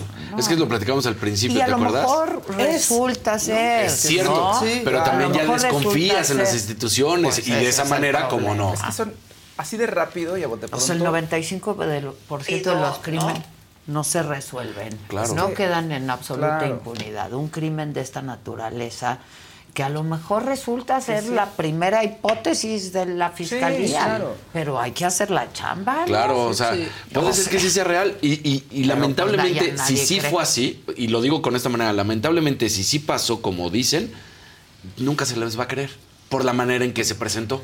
Pues Es- sí. Esa es la realidad. Pero aparte, nunca se les cree. Además, Y, y hoy eligen creer. Entonces también lo- tenemos que es poner como el lobo, eso. ¿no? sí, Sí. ahí viene el lobo, ahí viene el lobo, ahí viene el lobo. Eso Pues hacerlo, ya nadie les cree. pero hacerlo así tan rápido y si no lo haces bien, entonces esto es Yo un creo que sí hay que ¿no? cuestionar, ¿no? Este, y que nos den una explicación puntual de cómo fueron los hechos. Porque si no funciona como pretexto para decir, claro, cri- crimen pasional, y entonces tapas lo demás, ven como queda en general pasa y- eso. Salir a invisibilizar y imagina. decir, no bueno, hay odio. también pasa entre parejas Sí, claro. heterosexuales, Claro. pues cuántos feminicidios no hay por las parejas, Pues sí. ¿no? Por eso eh, hay que Pero- tener, ¿no? Hay que saberlo comunicar bien para que hay que primero Es más, ¿cuántos investigar, feminicidios- cuántos caray, feminicidios no se-. Primero Solo investigar, resulta que que hagan creemos la su primera chamba. hipótesis. Este, y yo nada más también quiero decir que me ha servido como purga para los medios que consumo y los que no.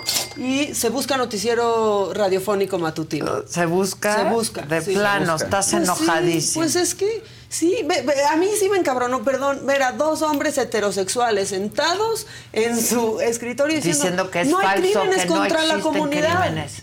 Sí hay. Oye, los una- hemos mira. relatado, Claro. comentado, odio.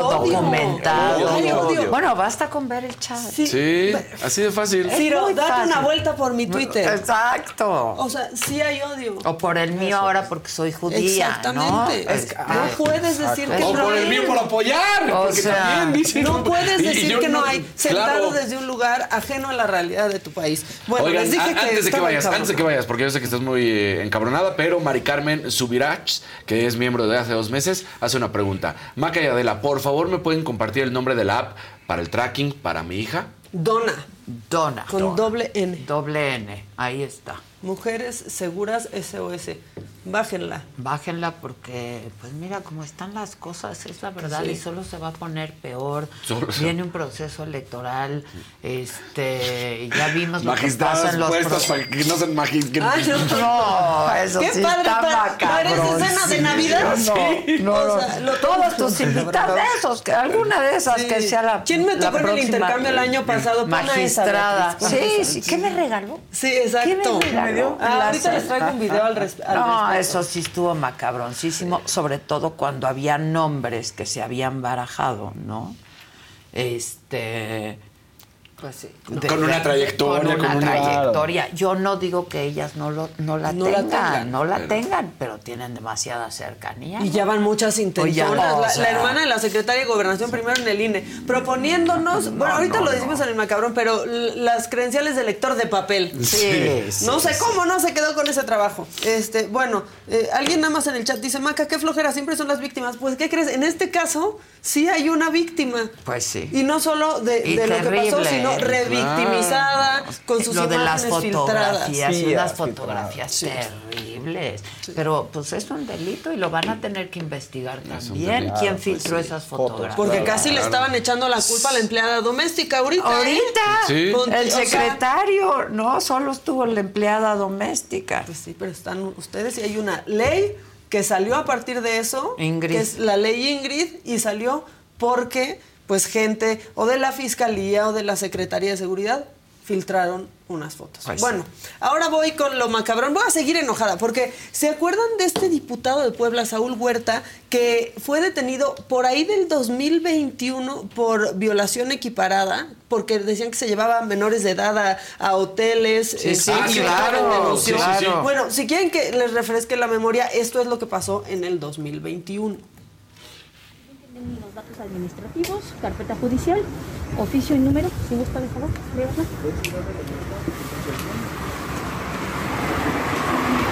¿Se procederá? Esto sucedió en el 2021. Ayer, apenas ayer fue sentenciado a tres años de prisión y reparación del daño de 18 mil pesos. No. Por si piensan que la justicia es bien rápida, ¿no? Sí, que que las sale. autoridades hacen Tres años para encontrar esto. Que había imágenes, había Sí. videos y tres años. Tres años y 18 mil pesos, porque así se te repara el daño. Bueno, este, ayer aquí ya habíamos adelantado que se había hecho oficial la renuncia del ministro Saldívar, pero hay un ministro, que es Luis María Aguilar, que parece que le mandó un mensajito. Echa. condiciones, los compromisos y los alcances de estas protecciones que todos tenemos. Ante unos jueces que yo siempre he insistido, no es novedoso, lo he dicho incluso desde que fui presidente de la Suprema Corte, que la independencia de los jueces es la esencia del juzgador. Un juez que no es independiente es el mandadero de alguien, pero no es un juez realmente. La, jus- la justicia requiere de jueces independientes que resuelvan conforme a los principios y los derechos reconocidos por nuestra Constitución, que debe ser la única guía. Cuando me dicen que si yo atiendo a un interés o a otro, les digo no, yo solo tengo a alguien que me dice qué hacer y esa es la constitución política de los Estados Unidos mexicanos. Con eso está uno tranquilo, satisfecho de estar cumpliendo con el deber que un juez debe tener y que debe ser parte Pues que de acuse de recibido sí. nuestro bebé Uga Chaca. ¿Qué Chaca. ¿Se acuerdan ayer que nos lo imaginamos Uga. encuerados? Sí, Dios mío. pequeñito. Ay, no. No, no, no, no. Bueno, y sí tenemos que hablar entonces de esta terna, ¿no? Que ya mandó al presidente, que el presidente para su aprobación, que la neta la mandó para que se la baten y para armar, para que haya jale, ¿no? Así de, vamos ¿Son a dos mandar o tres? Tres. No, no, las que pueden eh, rebatirle Ah, antes de que son le. Ah, son dos. Son dos veces Sí. que le pueden batear la terna Ah, y luego, Y luego pues ya, si no, ya. o sea, Ya impone a Manda. su... ya gana. Sí, o sea, ya. no todos los Todas. Como sea gana. Todas Como mías. sea O sea, gana. perdiendo ganas, no, importa. Este, pero bueno, a mí sí me da, pues sí me da risa que una sea la hermana de, la otra también sea la hermana de, o sea, una del jefe de gobierno, ¿no? La señora Batres. Luego otra, hermana de la secretaria de gobernación. Pero esa familia es espectacular, porque ahí sí toda la familia, o sea, familia que trabaja unida, ma- permanece y- y- unida. sí. ¿No? Y su papá en los sindicatos. Sí, no, todo. Lo tienen todo bien, bien armado y este la consejera jurídica mal, del presidente. Incluso, eh, pues demeritan el trabajo Claro. ¿no? de las personas. Claro. Porque pareciera que solo es porque son cercanos. Sí, ¿Me pero es que dijo, ya se me voltearon dos cercanos, no me puedo permitir otro, ¿no? Pero Ahorita tendría, eh, si quieren un verdadero contrapeso, evitar la salida de Saldívar y entonces es como frenas. Pues sí. Pues sí, pero, Pero todos- bueno, pero aparte, todavía se tendría que haber esperado. Lo que, lo que ahorita nos puede decir Gil Suart, porque algo así estaba poniendo él en sus redes, es sigue ahí Saldívar. Exacto. Se tienen que esperar, o sea, queda esto No se ha ido, nulificado. claro. No, no puede, no se ha ido, aunque ya quiera, aunque ya tenga Sí. gafete para entrar a la oficina de Claudia y lugar de estacionamiento. Ya foto con Claudia en su gafete. Sí. Pero yo quería hablar de la consejera jurídica del presidente, porque aquí la conocemos por no haber recibido la notificación del INE estando de vacaciones. ¿Se acuerdan? Claro, es ella. Es la que claro. no podemos recibirlo porque estábamos de De vacaciones, en el lugar de trabajo. ¿Se acuerdan? Es ella. Y luego Estaba llegando. Sí, a ya a trabajar. trabajar. Y dijo, no, pues no pudimos recibirlo, estábamos de vacaciones. Pero la neta, si yo veo que alguien me aplaude así, también la mandaría en una terna para lo que fuera. Vean, vean cómo se parece que va a llorar como mis primas viendo a Magneto en los 90. Pongan. Andrés Manuel López Obrador. Una veladora. Una porrista así, ¿Qué que hay- no, no, no, cuando no, no. alguien te eche porras así, mándala de ministra. O sea, y les voy a dar una referencia bien viejita, pero me acordé de la estelita de Paco Stanley. Ah. Ah, claro. Ah, y estaba. Ay, bueno, este, pues así las cosas por allá. Ayer también el Senado, pues le aprobó la licencia a Xochil Gálvez, este, que Xochil Gálvez, hizo un movimiento bien macabrón porque deja de suplente a Laura Ballesteros. No es nadie del PAN, es de Movimiento Ciudadano, y entonces se convierte el Movimiento Ciudadano en la segunda fuerza política en el Senado por este movimiento naranja de Laura Ballesteros. ya ves como si eres Está chairo. weird. no, Está no, raro, no. ¿no? O sea, y muy bien porque Laura Ballesteros a mí sí me da gusto que llegue al Senado, haya sido como haya sido, pero pues algunos compañeros le dejaron, ¿no? Le, le dieron mensajes, unos de aliento, otros de amor, y unos que son como de amor, pero parece que no, porque Malú Micher este, le dice, no dejes que nadie tome decisiones en tu campaña. Y Malú Micher viene de una campaña que no fue campaña, en donde dejó que todos tomaran decisiones, verdad, sí. que fue la de Marcelo La de. Marcel. Así le dijo. Te voy a hacer dos comentarios. El primero, no dejes que nadie decida por ti en la campaña. Que nadie decida por ti. Tú eres firme, muy firme en tus decisiones. Pero a veces quienes nos rodean, eh, nos orientan, no, no, no, tú vas a ser la dueña de esa campaña, tu coordinadora de campaña. Es un consejo que te doy porque yo ya he tenido también algunas campañas. Y mantente, que no vamos acá, que sí vamos, sí vamos, porque me comprometí a estar ahí. Ese es el primer consejo. Y el segundo, o a lo mejor el segundo, el tercero, que sigas soñando, que sigas luchando, no dejes de hacerlo, no lo dejes de hacer. Tu empeño, tu trabajo, van a darte No, y ya Xochitl así con brazo en jarra como diciendo, Exacto. ándale pues, Ándale. ¿por qué ¿A no aplicaste eso Exacto, para ti? para ti. ¿No? Mira O sea, quién lo dice. Claro. Pues sí. Ay, Oigan, es... qué desfiguros de ¿Qué todos, pasa? ya, en Sí. serio. Ah, y Kenia ya. diciendo, y venimos todas Sí. en. Ya, no se tiene que gritar No. para todo, Kenia. Tienes Ni micrófono. se tiene que uno que O sea, poner wipil para todo. Ahora todos, de- pero mi Wipil está más grande. Exacto. pidiéndose el Wipil. Oigan, cabina, voy a invertir Bueno, el huipil es del tamaño de... de tu circunferencia. Sí. Bien, pues sí. Sí. Cada quien su huipil, cada quien su cuerpo. Voy a invertir, me voy a ir ahorita con lo de Samuel. Este, porque pues ayer fue quincena y aquí sí pagan a tiempo, pero en Nuevo León no. Yo pago por Adela, cabrón. a mí a Estela dos el días 13, el antes 14 anda ya. correteando Ya. aquí. La andan esperando con una macana Sí. a la jefa. Y ya me Este, pongo de malas. A ver si mandamos a Tetela. A que les A recuerde. que les recuerde porque. re- Pero ya dicen dijo que sí anda haciendo su, su muina. Pero que les cayó, les pero la mitad. O sea, La y no la mitad. porque sea la quincena, sino la mitad de la De quincena. la quincena. ¿No? Son. Vean todas las, eh, las instituciones que andan acusando a Samuel García, el Congreso del Estado, el Poder Judicial, la Fiscalía General, la Auditoría Superior No, del no, no, Estado. les O sea, dejó de pagar a les dejó de pagar. todos. Y mientras el güey aquí y Ajá. miren, esto Sí. lo iba a decir en el macabrón recargado. Pero ya es- no digas tanto porque me va a dar una entrevista y no Sí, me ¿qué me va a a dar. No, y entonces no me lo voy a poder. Que sí te la dé, que sí te la dé. Pero ven como cuando le prestas dinero a un güey que no te paga y no te paga y luego Ajá. entras a Instagram y lo ves de viaje. Así anda. Exacto. Así anda. Da mucho coraje. Y espérate, ¿eh? todavía da más coraje La verdad cuando- sí da Sí. mucho coraje. Cuando por fin no te paga y te paga de malas y tú, o ni te paga o se encabrona que le cobres. Exacto. Güey, te dije que no Me- tengo. me- Ah, ching. Conocí a un, ¿Y un empresa- oye, Sí. un empresario que de pronto, no, pues este fin de año apretarse los cinturones, no hay aguinaldo, y llegó en coche nuevo. Claro, No, claro. no, todos así, oiga, Pues nos los Pero apretamos entonces- todos. ¿Dónde trabajabas antes? Aquí el güey No. presumiéndonos que, No, que México tiene futuro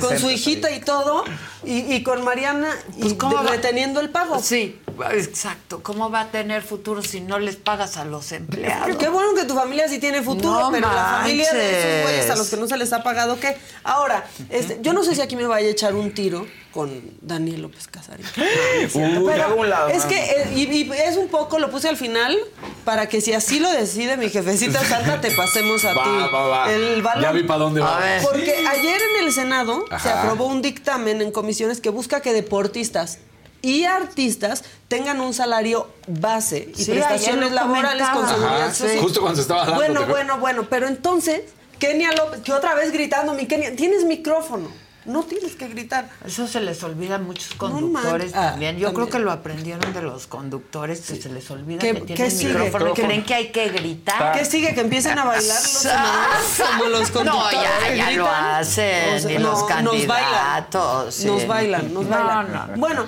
la cosa es que pues hubo un encontronazo entre Kenia López y Napoleón León Gómez Gómez Urrutia, porque a gritos decía, es que quieren desaparecer la liga. Y yo sí tengo unas preguntas al respecto, porque no dice que ganen igual que los futbolistas. Exacto. o sea, es- No dice. Base. Entonces ahí vienen a asustar a la gente con que quieren que acaben con la liga femenil. Así No, dijo no. Sí, yo lo vi, lo vi. pensando en su bien y quisiera saber cuál es el bien que ustedes, los senadores de Morena, tienen atrás de esto. Porque si lo que quieren es destruir Una- a a ver, una, una- liga femenil, Ya. seguramente lo van a lograr. Una moción. Estamos discutiendo un punto muy particular como para venir a hacer discursos políticos. Pues aquí, Manejar- señor no, eh, estamos presidente, no me aquí se hacen No discursos interrumpa, políticos. senadora. Usted tampoco No me interrumpa interrumpa. a mí. No podemos. Aquí se hacen discursos políticos, No venimos. no discursos No charros. venimos a discutir temas específicos que Bueno, fueron analizados y escuchados todas las opini- opiniones. la Pues manipulación aquí, la manipulación aquí. que no, no es manipulación, es existe. decir la verdad. No y aquí está. Y usted no fue capaz ni no siquiera de leer la carta que le enviaron. Hemos tenido la carta y hemos tenido todas las No, no opiniones. la leyeron. Nada se está improvisando.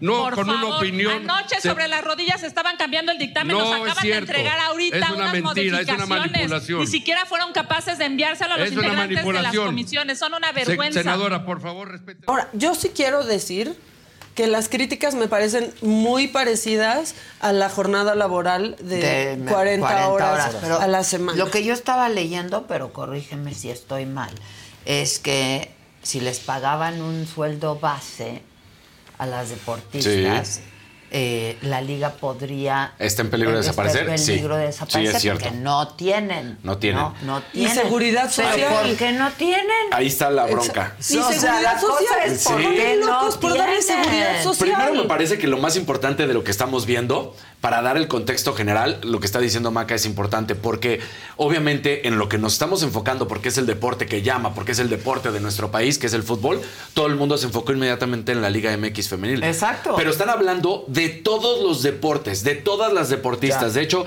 aquí está cómo termina este, esta cuestión. Dice, con base en documentos se considera violatorio del principio de igualdad de salarios la disposición que establezca salarios diferenciados para trabajos iguales ya sea por origen étnico o nacional, género, sexo, edad, las discapacidades, condición social, de salud, religión, opinión, eh, etc., ¿no? Pero está hablando de todos los deportes. Y está hablando que las mujeres eh, tienen que ganar el sueldo base que los hombres. No están diciendo, van a ganar el mismo Exacto. sueldo que los No, hombres. Que el Chaquito no, que- Jiménez. que el Chaquito Jiménez. Tiene que haber un sueldo base. Porque hoy en día, y ya eh, en materia de la Liga MX femenil, es una mentada de madre, porque no hay otra manera. Es, es, es insultante el hecho de que una futbolista profesional Mi gente, ¿cómo están? Yo soy Nicola Porchela y quiero invitarlos a que escuches mi nuevo podcast Sin Calzones, en el que con mi amigo Agustín Fernández y nuestros increíbles invitados hablamos de la vida, la fiesta y nuestras mejores anécdotas. Y obviamente todos los detalles que no contamos en ningún otro lugar, solo lo van a tener acá en Sin Calzones. Ven a escucharnos como más nos gusta estar sin calzones. Ustedes ya saben que nos gusta andar sin calzones por todos lados y a ustedes les gusta vernos sin calzones. Esto todos los jueves en cualquier plataforma donde escuches podcast y en YouTube. gane 3 mil pesos. Sí, sí. Porque 3 mil pesos lo ganan jóvenes que están en las fuerzas En básicas. cantera. En- en- no, o sea, de cualquier equipo. Que le o sea, los que están en las fuerzas básicas ganan. Es lo que ganan. Ah, Ganan 3 mil, pueden ganar desde 500 pesos hasta 3 mil pesos, pero esos son los que están en el camino a convertirse en profesionales. Ellas ya son. Ellas ya son profesionales. ¿Cómo van a ganar lo mismo? No, o sea, no puede ser que ganen 3 mil pesos. Entonces dices, Y seguro. Y seguro. no estamos ¿Cómo diciendo se ponen que- a que tengan seguridad social No, así? no. Pero aparte, o sea, a ver, y muchas veces tú tienes una, una empresa y a veces le tienes que meter tú, ¿no? Muchas Claro. veces para que tus empleados tengan lo básico que se necesita para tener las condiciones de trabajo. Y al Pues principio le vas a perder. Sí, pues exactamente. claro. Entonces, su responsabilidad es hacer crecer. Pues sí. Tan es importante lo que está pasando con la Liga MX femenil, antes de que nos metamos todavía más con los salarios, que estamos viendo que están llegando futbolistas y lo hemos platicado cuando fuimos con las del Bayer Leverkusen, cuando hemos Sí, estado con sí, las del Barcelona, sí. que dicen la Liga MX femenil está creciendo de una manera impresionante. Entonces, de que Hay está mucho el crecimiento, reconocimiento a la está- Liga Femenil lo Mexicana. hay. Ahora. Son de las peor pagadas. son de las peor pagadas. Entonces, el sueldo base puede ser que todas ganen 20 mil pesos. Que tampoco estoy diciendo que sea el mejor sueldo, pero ya por lo menos es, es un sueldo digno para deportistas, ¿eh? Porque 20 mil pesos es muchísimo dinero, pero estamos hablando de deportistas y hemos platicado lo que significa. Pues O sea, muy profesional. de ese nivel, o sea, que, que- ¿no? que no Dedican tengan que su vida, claro, o sea, no que no pueden tengan que salir otro para ir a la trabajo. tortillería, No, o que tengan que ir a, manejar el Uber o, que te- o lo que sea, no, que se dediquen simple y sencillamente a ser A eso. deportistas, a ser futbolistas en este caso, porque ya le atoramos a la Liga MX. ¿Qué pasa con la Liga MX en estos momentos para dar los datos? De- trabaja en, en números negativos, esa es la realidad. Entonces, por eso es que se defiende la Liga MX femenil y dice, por favor, escúchenos. Nosotros en este momento tenemos un gasto alrededor de 191 millones de pesos. De aprobarse la ley, pasaríamos a un gasto de 273 millones de pesos, un incremento del 43%, lo cual sería inviable. De cierta manera, y aquí es jugar un poquito al, O sea, al diablo, dicen, de cierta vamos manera a desaparecer. Tienen un punto. Pero ¿quién le da ese presupuesto a la liga? Ahorita los, Los dueños. los clubes, sí, ahorita los pues dueños, que le Pues que le metan. metan. los dueños son los que están ganando muy poco, o sea, como lo dimos, están en números rojos y del dinero están este, ahora sí que subsistiendo los equipos de femenil. Por eso, pero a ver, a ver, a ver, Daniel. Cuando uno tiene una empresa, hace una inversión. Sí, sí, sí, no. O sea, y absorbes, No, y absorbes durante muchos años. Parece que- o sea, yo estoy de acuerdo, ¿eh? Pero y le metes poco, estoy tratando de con- poner- Está muy complicado. Sacas, muy poco. o sea, O porque- sea, ¿Cómo? Le metes poco, Poco. inviertes hasta vas a topar tu liga. ¿Por qué no meterle No, y bueno, hacerla ahora los hombres- hacer una inversión. Ahora, Además exacto. es una muy buena inversión, ya lo vieron. Miren, yo- aquí hay, por ejemplo, tres opciones que yo les recomiendo muy facilita porque va- vamos primero a empezar con las mismas mujeres, ¿no? Eh, a ver, tu club de fútbol, el que sea, ya tienes un patrocinador que viene del propio club para los hombres y que luego normalmente se da a las playeras. Entonces, acerca a las futbolistas, tú, sé como su manager, digamos, y di, a cada una la vamos a patrocinar, ayuda para manejar sus redes sociales. Dile, ok, yo no puedo ganar, darte más de 3 mil pesos, pero te puedo apoyar a que mi patrocinador o ciertos patrocinadores, porque los clubes de fútbol varonil están ávidos de recibir patrocinador, lo- más bien los patrocinadores están ávidos de entrar, pero a veces dicen, no, ya no más. Ya no hay. Entonces, Ahora, pues ahora la Entra a las mujeres, apoya a las mujeres, haz esto, haz esto. Entonces acércalo con esos patrocinadores a las mujeres de manera individual. Ahora, los hombres se suben, ¿no? Los hombres de, de los equipos de fútbol dicen, apoyamos y apoyamos. ¿Apoyan? Órale. El sueldo base, chafa, chafa. En el, en el varonil, chafa, chafa, chafa, chafa, chafa, 100 mil pesos mensuales. No. Es el chafa. Sí, es, Es el el, chafa. el que no mete una. Exacto, el que eso. está ahí. O sea, que no lo El que calienta banca el Algunos van a decir, no, banca. 50 mil pesos, sí, pero ese es el que acaba de subir, que es el jovencititito que acaba de subir, y lo ponen, y normalmente de los clubes que menos generan. El- la realidad es que el sueldo chafa, 100 mil pesos. Así nada más. Y de ahí te puedes ir hasta los 4 o 5 millones de pesos. Eso es realidad. Entonces, si todos quieren apoyar, todos háganse un pequeño recorte de 10%, de 5%, y destínenlo a el fútbol femenil y van a apoyar a todas sus compañeras.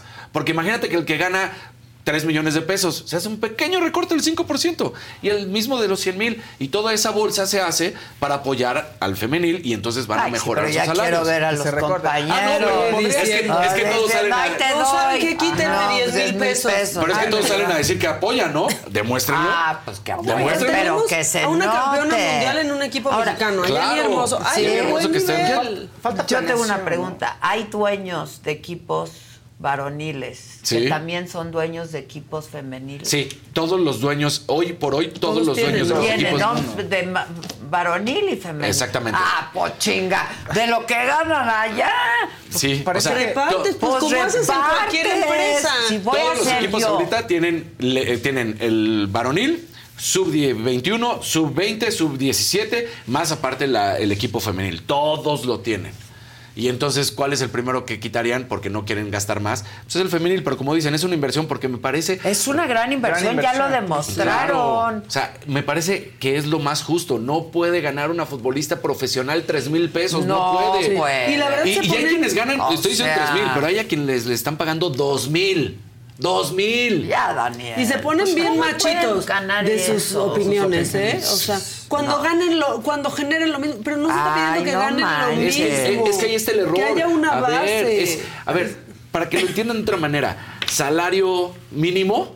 De esa manera, y entonces a cierta persona le vas a pagar, a Fausto le pagas No ganarán ni 20 ellas lo salarios mismo. mínimo, a Sí. Casalín le pagas 15 salarios mínimo, a Maca le pagas 25 salarios mínimo, a Adela Gracias. 30 salarios mínimo, pero hay un salario mínimo y cada uno va a ganar diferente, ¿no? Claro. Así de sencillo. Pero hay una base, Hay una. Aquí no hay una base, no me puedes decir que dos mil pesos es un salario mínimo, Ahora, no es sería, una base. sería pues muy avaro de la parte de los dueños sacrificar la Liga MX Sí, o sea, femenil, ¿no? Es cierto Sería- que hoy no genera, no genera, eso es realidad, el fútbol femenil, y no solamente en nuestro país, Pero en el ¿cómo va mundo a no termina si de generarlo. está? Exactamente. No lleva el se mismo tiempo la que el misma varonil. difusión, No tiene el mismo tiempo. apoyo. El único país donde lo han logrado En Brasil. Eh, eh, pero a lo que voy es, sí, Estados Unidos, Brasil, Holanda, pero ha sido a nivel selecciones. Ah, ¿eh? a nivel selecciones es donde no. ganan lo mismo. Las ligas femeniles todavía no ganan lo mismo, no están ni cerca, pero tienen mejores condiciones y sí tienen salarios eh, pues, respetables, Bueno, digámoslo de cierta manera. Tú, más, tú tendrás más información, pero pareciera que la Liga Femenil empezó como un experimento muy desordenado. Así empezó, em- Y- así empezó, y como un ahorita- experimento por cumplir con fútbol femenino. Eso, y por ahorita no, quieren, no saben ni cómo arreglarlo y no quieren arreglarlo, ¿no? O sea, Exacto. no Y quieren dicen- ordenarlo. Y dicen, tenerle que meter 100 millones de pesos más, pues sí, lo tienes que hacer porque a, a la larga, es más, hoy en día, hoy en día, las selecciones, hablando de México, las selecciones femenil dan mejores resultados que las varonil. Así, hoy en día, ¿eh? Y la sub-23 Hoy. y la sub-17. O sea, o sea, así fue- de eso sencillo. fue una- unas temporaditas. Luego ya también. Pero nos han dado más ya. alegrías. Sí, hoy en día, hoy en día está dando mejores resultados el fútbol femenil que el varonil. Entonces sí, sí es cierto, o sea, el argumento que dicen escúchenos porque queremos demostrar que sí, pues sí. Pero es- también ustedes escúchense, no puedes pagarle a una persona profesional dos mil pesos. No, puedes. Y luego exigirles, y luego decir, ganen los partidos. Pues sí, pero a ver, tengo que entrenar, tengo que levantarme en la madrugada, tengo que trasladarme, tengo que llegar, tengo que. Porque con dos mil pesos no van a pensar que tienen un coche, ¿verdad? O sea, digo, para que lleguen. Ni que pueden ¿Cómo? profesionalizarse del el todo. transporte, Pues hombre, no, nos lo han dicho. Claro. ¿No te y además lleva- tienen que llevar una dieta. pues, Sí. muy- Claro. muy- no, No, muy pueden comer. Exacto. Así de, no gasto ahorita y me como unas gorditas. No pueden comer No. lo que como yo. No pueden Sí. vivir, pues no, Pues manita, de no, totopos manita. nadie puede vivir. Es lo que digo. De totopo. Oye, pero- Entonces, volviendo al punto, pues, obviamente, a ver, estamos hablando de todo el deporte, pero aquí nos clavamos en la Liga MX Femenil, pero a mí me parece que es maravilloso que se haga esta base para las taekwondoines, que además son mucho más exitosas que los taekwondoines. Sí, tienen fama. Pero muchísimo más Llegan exitosas. los ¿eh? mexicanos a competencias y todo el mundo así, ¡ay, los mexicanos! Mexicanas, Sí. las arqueras contra los arqueros, y así nos podemos ir, ¿no? Eh, O sea, en cada deporte. Entonces, piso parejo en el sentido de que todos tienen que tener un sueldo base y de ahí ya por Pues, resultados, por esto, por lo que quieras, porque es ¿Consideras, más. Dani, que saltó la verdad sin ver todo esto Claro, solo por porque venía de Morena? Es Claro. que es que eso es también lo que me enoja. Sí. Porque como venía de Morena y entonces la liga, ¿no? O la Femex Food o Sí. quien haya sido, manda esa carta, De escúchenos, se trepa a eso cuando Sí. pues no es muy feminista. Sí. Exacto. O sea, ahí, ahí, ahí la verdad es que eh, les dolerá al, al que sea, pero ahí O sea, hay Morena lo hizo bien. Sí. O sea, está Ahí pidiendo. se le fueron Kenia. Sí, Sí. Está, está que, que entonces, pues o sea, claro, sale ¿Cómo la Liga Femenil a decir. Ay, vamos pues, a quedarnos en a que- Nos quedamos. Hay maneras, ¿eh? O sea, hay maneras. Si le buscan, sí, claro. Yo sé que trabajan en números rojos. Yo sé que hoy en día el fútbol femenil no genera lo que genera el fútbol varonil. Bueno, Por pues supuesto a una que no. empresa hay que invertirle. Pero- Pero si no le metes, que te ¿no? dé. Y seguramente eh, esa es O percepción mía quiebre. y no es, eh, es ser nada en contra. Yo no creo que vayan a generar lo mismo. Pero eso no quiere decir que una vaya a ser. Generar lo mismo cuando, Dani. O sea, yo no creo que en, en un futuro. Pues en el- un futuro próximo, pero, Pero- si le apuestas a algo, le estás apostando. Porque si le Claro. apuestas ¿no? también se va Sí, a quedar. o sea, Claro. ponle, ahí, digamos, ¿eh? la- el, el fútbol varonil te podrá generar 10 mil millones de dólares, por decir un número, ¿eh? 10 mil millones de dólares. Igual y nunca va a llegar a eso la, la femenil, pero sí va a llegar, por ejemplo, a 2 mil o a 3 mil millones de dólares. Sí lo va a llegar, eso sí lo creo. Tan es así Y que ven los mundiales hombre, femeninos y les cómo va a están. sobrar. Claro. O sea, yo sé, por Y ejemplo, van a que- crear figuras que van a Sí. estar vendidas también Ah, no, y y, me- que van a tener patrocinios. Y que las, y que las O sea, niñas este, compren jerseys y, ¿no? y se- o sea, que le entren al marketing. Ese es el- Pues claro. hoy- hoy sí es cierto que, por ejemplo- Puedes hacer la chamba. Claro, claro, las ayudas. Hoy sí es cierto, por ejemplo, que el eh, Tigres femenil, las Amazonas, pues porque son Tigres y porque están entregados. Eh, el equipo, eh, otro equipo, Puebla femenil, pues no genera eh, ventas. Pero vas apoyando, vas generando, vas creando una verdadera audiencia de fútbol femenino, porque se los digo en serio, échense un clavado en el fútbol femenino. Está mejor. Está Es- muy bien, se ve, o sea, es un gran... Sí, sí, es divertido. y son es menos puercos, son bien Es técnicas, fútbol ¿eh? bonito. Es más, Sí. se golpean y no se tiran y dan 455 No. vueltas. No se paran. Exacto, Sí. no hacemos Sí. drama Sí. de cualquier cosa, como cuando él se cae de la silla. ¿Te acuerdas? Rodó casi todo el tiempo que vio el programa en el Heraldo. Seguía rodando Daniel. Exacto. Entonces, o sea, lo- Se cayó increíble. Ojalá hubieras estado Fausto. entonces la verdad es que Te hubiera reído sí, mucho. sí hay, sí hay, ese- Ay, sí. sí hay esa diferencia, sí lo hay. Pero como bien lo dicen, porque yo sí estoy a favor, sí debe de haber ese, ese sueldo base y de ahí partir. Y habrá estrellas, porque por supuesto, si lo vemos en el varonil, Messi gana lo que ningún otro futbolista gana. Y nadie está pidiendo que todos los futbolistas varoniles ganen lo que Messi, ¿verdad? Pues no. pues no. Entonces en la femenil. Pero por partes- algo tenemos que empezar Claro. y en algún momento tenemos que Sí, empezar. por eso te digo, a ver, 20 mil pesos. Porque recordemos, sí, yo sé que hay mucha disparidad y yo sé que en nuestro país los sueldos están por los suelos, pero estamos hablando también de futbolistas profesionales, deportistas profesionales que deberían solamente enfocarse al deporte, no a otra cosa. Entonces, Pues bueno, pero... ¿Traes algo más? Sí, mucho más, pero nada más decir que esto no ha pasado. Ya No, callo. no ha pasado, no ha No ha pasado. Este, nada más para Y, determinar. y ni va a pasar como las 40 horas semanales. Exacto.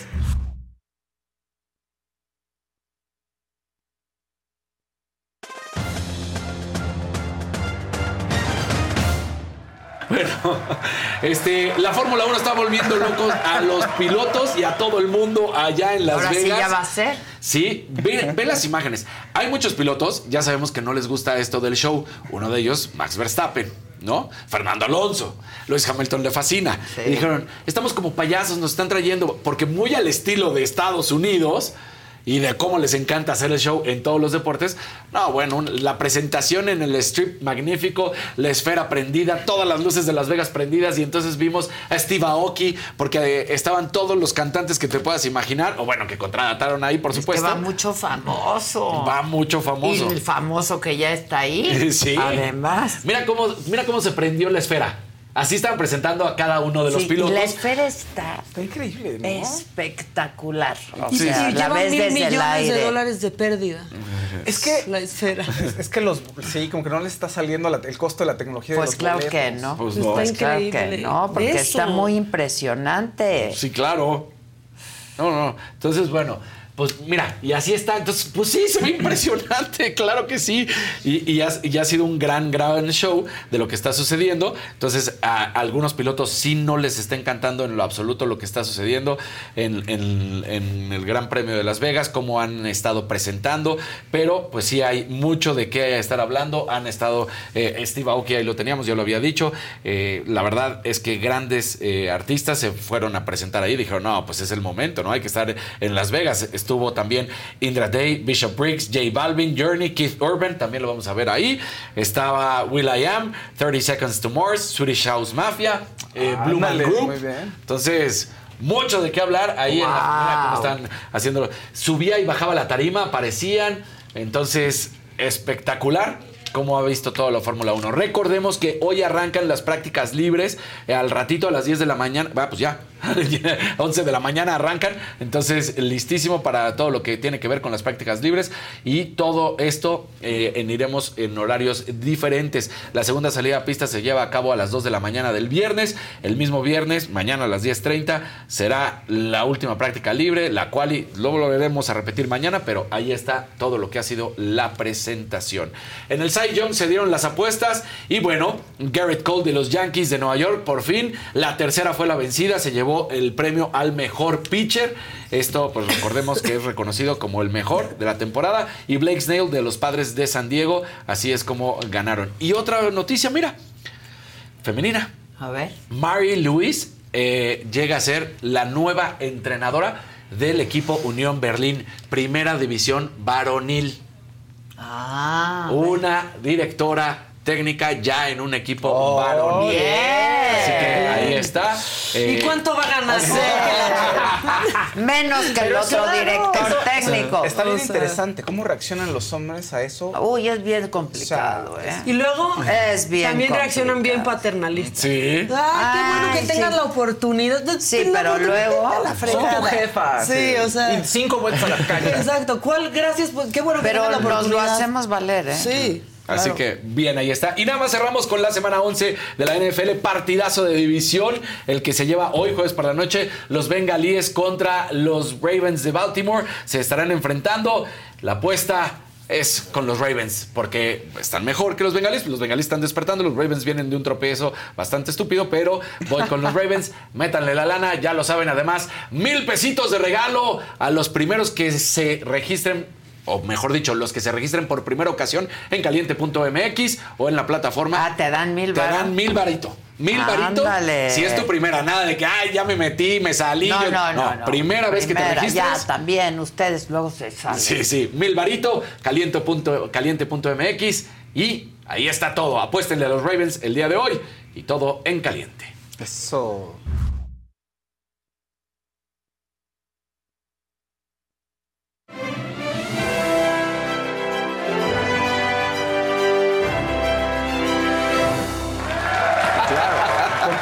De quiero apostar, pero está muy mal. De verdad, Pero no, está muy bien. Te las estoy dando sencillitas, Es fáciles. divertido. Es súper divertido, es súper divertido. O sea, tampoco va uno a apostar el, el monio. Además se las estoy poniendo Hay que irle al chico.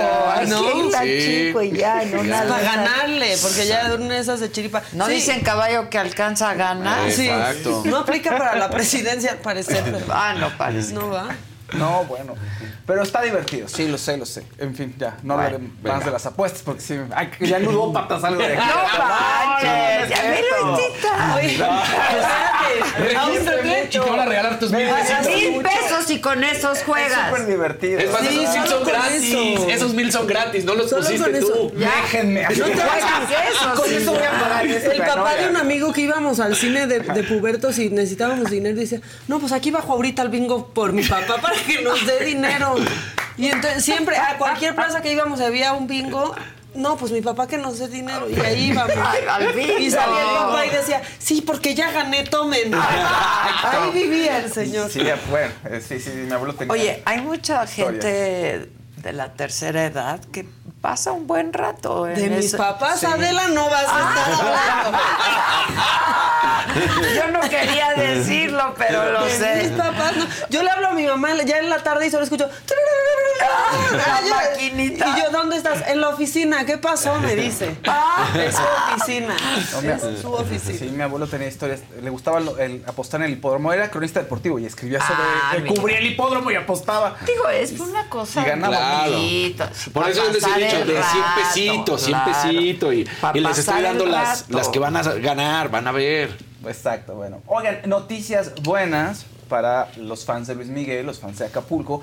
Sé que ahorita, pues, que es muy difícil. ¿Qué, qué te calienta ahorita en Acapulco? Pues nada, literalmente. Ahora sí que ni el Ni el sol. sol. Ahora sí que ni el Sí. sol. Pero bueno, los conciertos los va a posponer, ya anunció, tenía planeados unos conciertos eh, para el día el mes de diciembre y pues ya los movieron para el año que viene, lo cual me parece muy bien porque no fue nada pretencioso como de en abril, en marzo, digo, a lo mejor ya tenía fechas ahí, pero se fue a un año, ¿no? Es que creo que es un tiempo bastante razonable.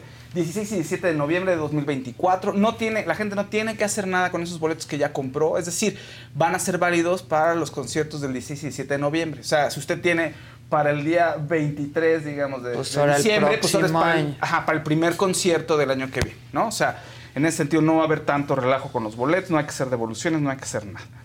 Entonces, pues ahora sí que muy bueno. Yo creo que sí, en un año sí podrá, podrá ser ya estar habilitado Pues y sí. ojalá tener Es que aunque el lugar ¿no? estuviera bien, ¿dónde se hospedaba Pues la gente? no, o sea, no, no hay puede. manera. No, y me- la gente de Yo me ahorita hay que trabajo. dije me voy a ir a entregar, tiene que ser ida y vuelta. Claro. Sí, no hay otra sí, manera. Claro, claro. Y a ver si le da tiempo a Luis Miguel también de regresar y que supuestamente ir a las audiencias que tiene que ir, porque hay, Pues según el abogado de. Araceli Arámbula, hay dos procesos ahí en su contra. Uno porque quieren sacar el pasaporte de los niños y el tema de la pensión, que están en dimis y diretes que no, que ya dio, que si sí, que si no, eh, en fin, o sea, la gente de Luis Miguel dice que ya está, eso ya está saldado, pero el abogado de Araceli dice que hay todavía pues, unos, unas deudas por ahí, ¿no?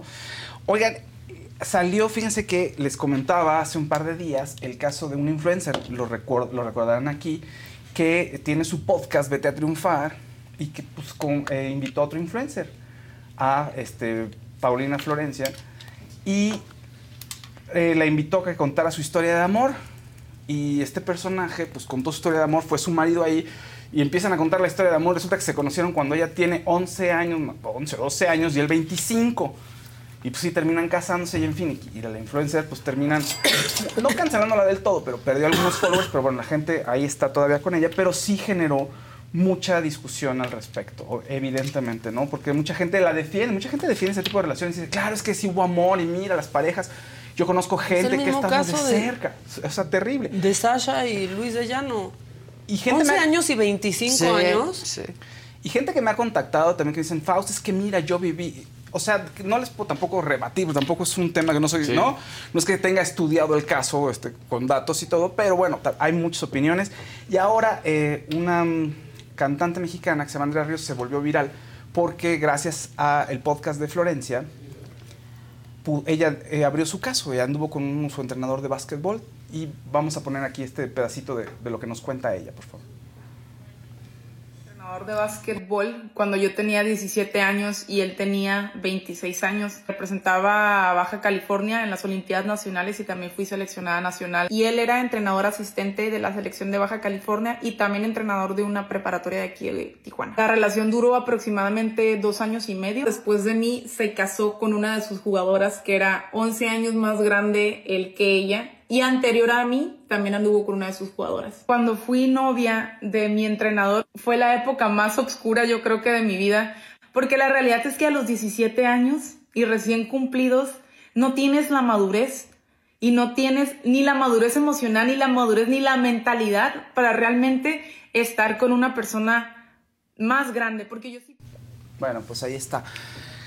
Y mucha gente está apoyando y hay mucha gente que ha vivido circunstancias similares y si bien muchas personas cuentan su anécdota, otras están dolidas y otras más no se arrepienten. Entonces es un tema interesante. Qué complejo. ¿eh? Complejo, que a la vez sí, Pero- legalmente pero, tienes una... pues, un- sí. Legalmente Es tienes un ahí un parámetro. pues. Es un delito. Tienes un parámetro legal, ¿no? Y si es grooming cuando Pues empiezas claro que a es preparar a una persona. Y qué bueno que lo 11 diga, cómo lo dice, ¿no? Claro no, que es no sabes, grooming. pues claro que no puedes en ese momento pensar, no estás consciente. No, está Este, terrible. ¿Viste lo de Enrique Guzmán? Sí, eh, sí, está terrible. A ver, ¿qué No, ocurrió? el no, contexto. ¿Por qué dice eso? No sé por qué lo dijo, para que la gente. O digo, sea, quiero pensar que no hace eso, pero... Yo también, pero ¿por qué dices Pues eso? quizás es hora O de hacerle más caso a Frida Sofía. Justo lo platicábamos hace No también un par de días. la verdad. Decía Mac, es que a veces ves a las personas y ves a Enrique Guzmán que está grande y te cae bien y es un señor grande, pero pues, quién sabe qué hizo. O sea, no hay cosas que tú no Ah, sabes. sí, de la justo eso decíamos. Cuando Personal. salen estas historias de abuso, pero ves a una persona Y de dices, 80 años claro. o de 90, te genera pues hasta cierta empatía, ¿no? Como ver a Harvey Weinstein que llega en silla de ruedas ahora pero no siempre estuvo pero no así. estuvo así, Claro. ni Y era tuvo así mucho poder. Exacto. Ahora, todo comenzó porque el ex manager de Silvia Pasquel, este, Emilio Morales, resulta que tiene un video y empezó a decir que había un video donde se ve que Enrique Guzmán está con una menor y que abusa de ¿Qué? ella. ¿Emilio Morales Emilio qué Morales es? es ex manager de Silvia Pasquel y periodista Aquí ha venido también. Emilio Aquí ha Morales. venido, Sí, claro, ha nos traído trae gente. Sí. gente. Oye. Escúchale, siempre me paz, gracias, Casarín. ¿Ves cómo es un, Es un caballero. Eso, mira. Y usa azul. azul, sí. siempre. Vamos a ver. Este. Apaga, hay que apa- apagarla. porque- Es que es el puro tablero. Sí, ah, sí, no, tienen ya mucho. Hay que mucho- ponerla en arroz. Sí. Esto para que llegue un grupo de orientales y lo arregle. Un grupo de asiáticos y lo arregle. Arroz, arroz. Y entonces. Yo así lo he hecho. Quítale la pila, ponla en arroz. Dice que hay un video donde se ve a Enrique Guzmán abusando de una menor. No es una cosa, es un, al parecer es tocamiento, ¿eh? no es, o sea, no es un video. Y es la no, aplicaría como denuncia. pornografía infantil. Y decían que la hija, la como dice Maca, la chica de la que él abusa es la hija de Mayela Laguna, que es la exnuera de Enrique Guzmán, ¿no? La que estuvo con Luis Enrique. Que ya ves que tienen un niño que dice él que no es su hijo, después de que Sí, sí, sí, sí. después de que Alejandro lo quería y casi casi iba a ser su heredero Y y, no sé qué. Eh, bueno, entonces pues a Enrique Guzmán le preguntan sobre esto, pr- primero lo niega y en el evento de la Caravana del Rock, que está con César Costa y Angélica María, pues están jajaja, jojojo, y de pronto, señor Enrique Guzmán, ¿qué opina que hay un video donde usted está abusando de una menor de edad? Y el otro se enoja, Y se dice- para, se enoja y dice, ¿qué? ¿Cómo? ¿Ya lo vio usted el video? No, pues un compañero lo tiene, ¿ya lo vio usted? Y dijo Porque que sí, yo la a mi edad, un, viejo de 80 años que tenga, este, ¿cómo lo dijo? Relaciones o que tenga algo que ver con una niñita Chiquita. Así dijo. Así Y- chiquita. y me- y así hizo. Me encanta. Me encanta. Y es así de, ¿qué? ¿Por Pobre qué dijo Angélica eso? María, Yo ¿eh? creo que- La cara que hace cuando dice eso Enrique Guzmán, Yo dice, creo no, no, que no, no, y se este, quiere ir. pues, está ya medio gaga, ¿no? O- Pues muy mal, o sea, tendría que habérselo tomado en serio y decir, oigan, sí, no, pero no haciendo bromas, porque además queda peor. Realmente se ve como una persona que dice, oiga, pues usted está diciendo esa declaración, ¿qué hizo realmente o qué le gusta hacer, no? No es usted una, una persona como muy adorable, ¿no? Un anciano adorable, o un, bueno, suena feo, pero pero no lo es. Entonces, bueno, con esta declaración. Entonces, Hizo- muy mal tino. Mayela Laguna dice que sí, ya, ya habló. Y dice que sí, que no Ah, sabe ¿ya si- habló? ya habló. Dice que no sabe si. Dice, no fue, este, no fue algo, no, no fue una violación. Un Fue abuso Un abuso sexual. tal cual. O sea, sí hubo algo. Fueron tocamientos. indebido. Sí, al parecer, exacto, al parecer fue un tocamiento. y dice que no sabía si había video. Dice, pues yo no creo que haya video, a lo mejor de algún asistente a la fiesta, pero ella como que ella no tenía conocimiento, pues, de que alguien, ex profesor, lo hubiera grabado, etcétera.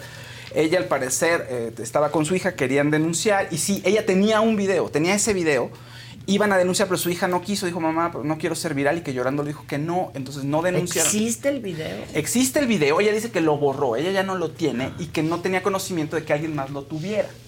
Eso es lo que estaba diciendo. Y lo ella. tiene Emilio Y al- Morales. Al, parecer sí sobrevivió, exactamente. Eso es lo que parece. ¿Emilio Morales lo tiene o Emilio, Emilio Morales lo dice tiene, que... dice que lo tiene. O sea que Pues a ver, escríbele. Sí, Emilio- o sea que él lo vio y lo que se entiende es que lo tenía o lo tiene. Pero entonces, y mucho, porque muchos, dicen muchos compañeros periodistas lo han visto. Eso es lo que se, se estaba diciendo. Ahora bien, pues no sé qué va a hacer ella, porque al parecer Mayela no se está llevando con su hija o tiene un problema ahí de comunicación con su hija. Entonces hay muchos problemas que tiene Mayela. Y bueno, pues habla en nombre de su hija. Ah, Vamos a ver qué dice la hija o qué quiere hacer el papá de, de la hija de Mayela, si quieren denunciar o qué pasa. Pero pues Enrique Guzmán se tendría que tomar esto en serio y responder, porque además es la segunda. O sea, primero Frida Sofía, que, que todo el mundo desestima y que entonces ella ya no se lleva con Alejandra, se peleó con la familia. En fin. ¿No ha habido y- reencuentro? No, no ha habido reencuentro. ¿Con la hija? Con, con Frida y Alejandra, no. No, está terrible. Y pues esas contestaciones ahí. Sí, Muy, muy bueno. mal time, ¿no? Muy mal Sí, time. pobre, de verdad la cara Seguro ahora va a salir de- Frida Sofía a decir, no podemos poner el video, pero ya seguro Frida va a salir a decir, A algo. decir algo. Pues yo creo que sí. ¿no? Que ya lo ha dicho, pero nadie le creyó. No, no, no. Se quedó, la dejaron sola. Al parecer, ¿no? Bueno, oigan, eh, otra Padres y madres, cuando sus hijos les digan algo, digan Crean algo. siempre. Empiecen por creer y luego por ver qué está pasando. Pasan- luego averiguar, investigar, Pero hay que empezar ¿no? por creer, ¿no? Sí. Oigan, bueno, otro, otro escándalo terrible en Hollywood. Escándala. Escándala, sí, tal cual. ¿Por qué es escándalo? Por los prejuicios, básicamente. Porque involucra a Will Smith y resulta que un ex asistente de Will Smith dice que tuvo una relación con su amigo Dwayne, Dwayne Martin, con el actor Dwayne Martin, y que le entró un día y estaban ahí y hasta describe la escena. ¿Quién y quién tuvo? O sea, que ellos dos amigo, anduvieron. ¿verdad? Son amigos, muy amigos, y que ellos tuvieron una relación y que tuvieron una relación este, carnal. Y que él los descubrió y que él lo vio hace unos años. ¿Y por qué lo, lo, declara? ¿Se enojó mucho o Pues, qué? No sé qué le, no dice qué le hizo, pero lo declara ahora. Y, y entonces destapa muchos rumores acerca de la relación con Jada Pinkett Smith. Jada dice que no es cierto, que van a demandar, que ella y Will Smith van a demandar porque esto no es cierto. ¿no? Ahora, esto pues abre la caja de Pandora. Hay muchos rumores acerca del matrimonio de ella y de Will Smith. Ella ya hizo sus memorias, escribe en su libro y escribe su verdad. Pero aún así la gente, como decimos aquí, no cree. Y entonces las versi- una versión era que eh, Will Smith era la víctima, porque Jada, pues, este, que era inestable emocionalmente, porque además no creía en las relaciones monógamas y que le fue infiel varias veces y que eran pareja swinger y que el pobrecito Will Smith no quería y que ve cómo está y cómo lo dejó. La segunda es que Will Smith, pues ahí tenía un, bueno, son una- sus preferencias sexuales, pues eran, ahora sí que es variado, inclusivo, incluyente. Y entonces que la relación no iba a funcionar por eso. Y así, varias historias que están afectando a Jada y a Will Smith, ¿no? Entonces, bueno, pues ahí está otro de los escándalos de asistentes. ¿Cuántos asistentes no, no se enojan, no? Y, y de pronto eh, se llevan entre las patas al Por eso, a su NDA. jefe. NDA. Pero luego ni sirven de nada los Sí, sale. La verdad. Y todo. Ay, yo cada cosa que firmo me da un miedo. Bueno, sí. O sea. Y aunque tengas un NDA, este, Aquí, luego vale. aquí vale para algo. Aquí en México. En Estados Unidos a lo mejor lo pueden. Tendría que valer, o sea, hay, quien- hay abogados que lo pueden Pero- hacer valer, pero es como muy complicado. Pues sí. Que nos diga aquí. ¿Ya Exacto, llegó? que nos Ya, informe. Yo sí. ya vi que ya están aquí. Ya están, que nos diga Gil. Pues ya. Fui Ya, al, ya vi al Catrín 1 Sí. y al Catrín Trin 1.1. 1.1, sí, el Catrín vi. 1.1. Son dos Catrincitos Sí, ahora. Unos fifís. Unos fifís. Bien. Pero ya están bien acá. compadres luego. Ellos dos, sí, Sí. siempre, siempre. O Oigan, Ah, ya que Emilio, perdón, que Emilio dice que él no tiene video. ¿así que él sabe podíamos de- decir eso? Ah, bueno, ya Sí, lo dijiste. eh, sí, sí, no sí. tiene el Que video, no pero tiene sabe video que y que sale porque dice que, sa- que no lo tiene que Que sería un sabe. delito. ojo que sabe porque ajá porque sería un delito que lo tuviera no sé si no sé si un- ah, es que a ver, no sé ¿Tenerlo? no sé si to- no sé si A ver, Reproducirlo y compartirlo. si es si es un tema o sea si se tipifica como pornografía infantil yo no puedo ni compartirlo ni enseñarlo Sí, compartirlo, ni no. nada o sea ni ni como periodista "Ay, ya vi el video eso es Ah. ilegal Just Stop. Ahí manda a decir otra cosa. Just Stop, Just Stop. claro, Just Ajá, Stop. justo Just Aquí lo importante es que ayer la mamá de la menor ya reconoció Sí. el abuso y que sí existe y ella tiene el video. Sí. No, pero la mamá dijo que lo borró. que ya lo borró según lo que A lo ver, de- dile. Bueno, Bueno. vengan. Pásenle, están en su casa. Mi conversación con Víctor González Torres, doctor Sim. Increíble. Tú no sabes qué contenta estoy de poder conversar contigo porque lo quería hacer desde hace mucho. Yo también. Sí. Pero mi impedimento es que estaba yo mal. ¿Cómo estás de salud? Físicamente regular, emocionalmente muy contento. ¿Cómo viviste tú la discapacidad? Pues la sufres, te sientes hasta... ¿Viviste la adversidad, Víctor? O sea, me dices, soy discapacitado, naciste discapacitado. Así, me iba a morir al nacer. Y tu papá no reaccionó muy bien a eso, ¿verdad? No le caía tan bien yo. Él a mí tampoco, así que... Tus tres grandes pasiones en la vida. Mujeres era mi pasión y dinero. Ok. Hacer dinero. ¿Y fuiste diagnosticado con depresión? Bueno, ansiedad, angustia, todas juntas. Cuéntanos cómo salió lo del doctor Sim. Tiene su, su vida propia y muy famoso. ¿eh? Famosísimo. Llego a un restaurante, yo Víctor González no me pelan. Los dos, si me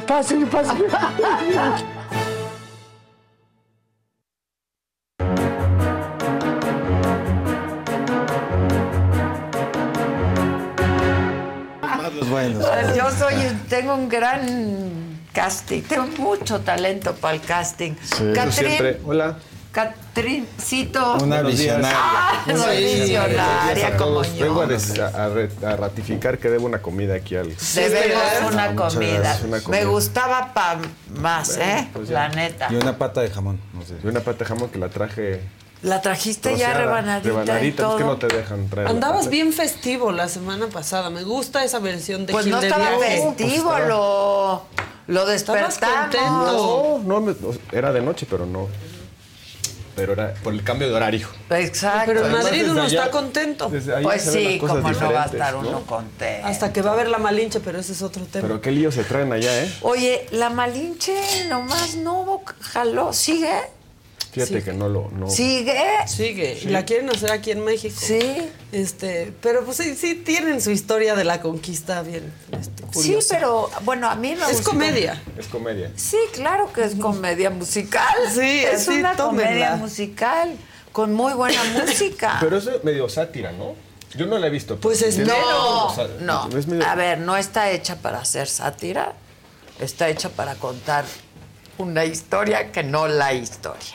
Sí, por eso, ¿no? que es la. no- o sea, la yo no la he la visto, yo ¿no? vi el cómo se hizo El documental. el documental y yo me impresioné muchísimo, la verdad eso es de muy cómo se impresionante. es muy impresionante. Me regalan un café, le que dices a Char. Ah, ya te dije, gracias. ¿Cómo estás? Yo muy bien, ustedes. ¿Cómo vieron la semana? Uy. No, pues, Ah, muy, buenísima, ¿no? muy mal. ¿Por Muy dónde- bien para Claudia. ¿Por dónde Políticamente muy Dando sus ubicadas de que de aquí cuál segunda fuerza Morena muy bien. política, Ay, bien, ¿Por me gustó cómo empezar? respondió Claudia. Pues por los Lo candidatos, lo- los- hicieron los, los sacaron los acontecimientos, ¿no? candidatos. O sea, se arreglan a Marcelo. Es, una, es un arreglo raro porque Marcelo dice que tiene una expectativa distinta a la que reconoce la candidata, ¿no? Esto de un porcentaje Segunda de los fuerza. candidatos y segunda fuerza interna. Y luego el- la, la respuesta de Claudia en el sentido de que pues que aquí no hay corrientes como en el PRD. Yo creo que ahí la tensión sigue, pero bueno, pues lo importante es que ya no se registra eh, Marcelo en la única opción que le quedaba, que era la de MC, ¿no? Sí. la candidatura presidencial de MC. Me imagino que lo desalentó el hecho de que Samuel dijo voy derecho, no me quito, ¿no?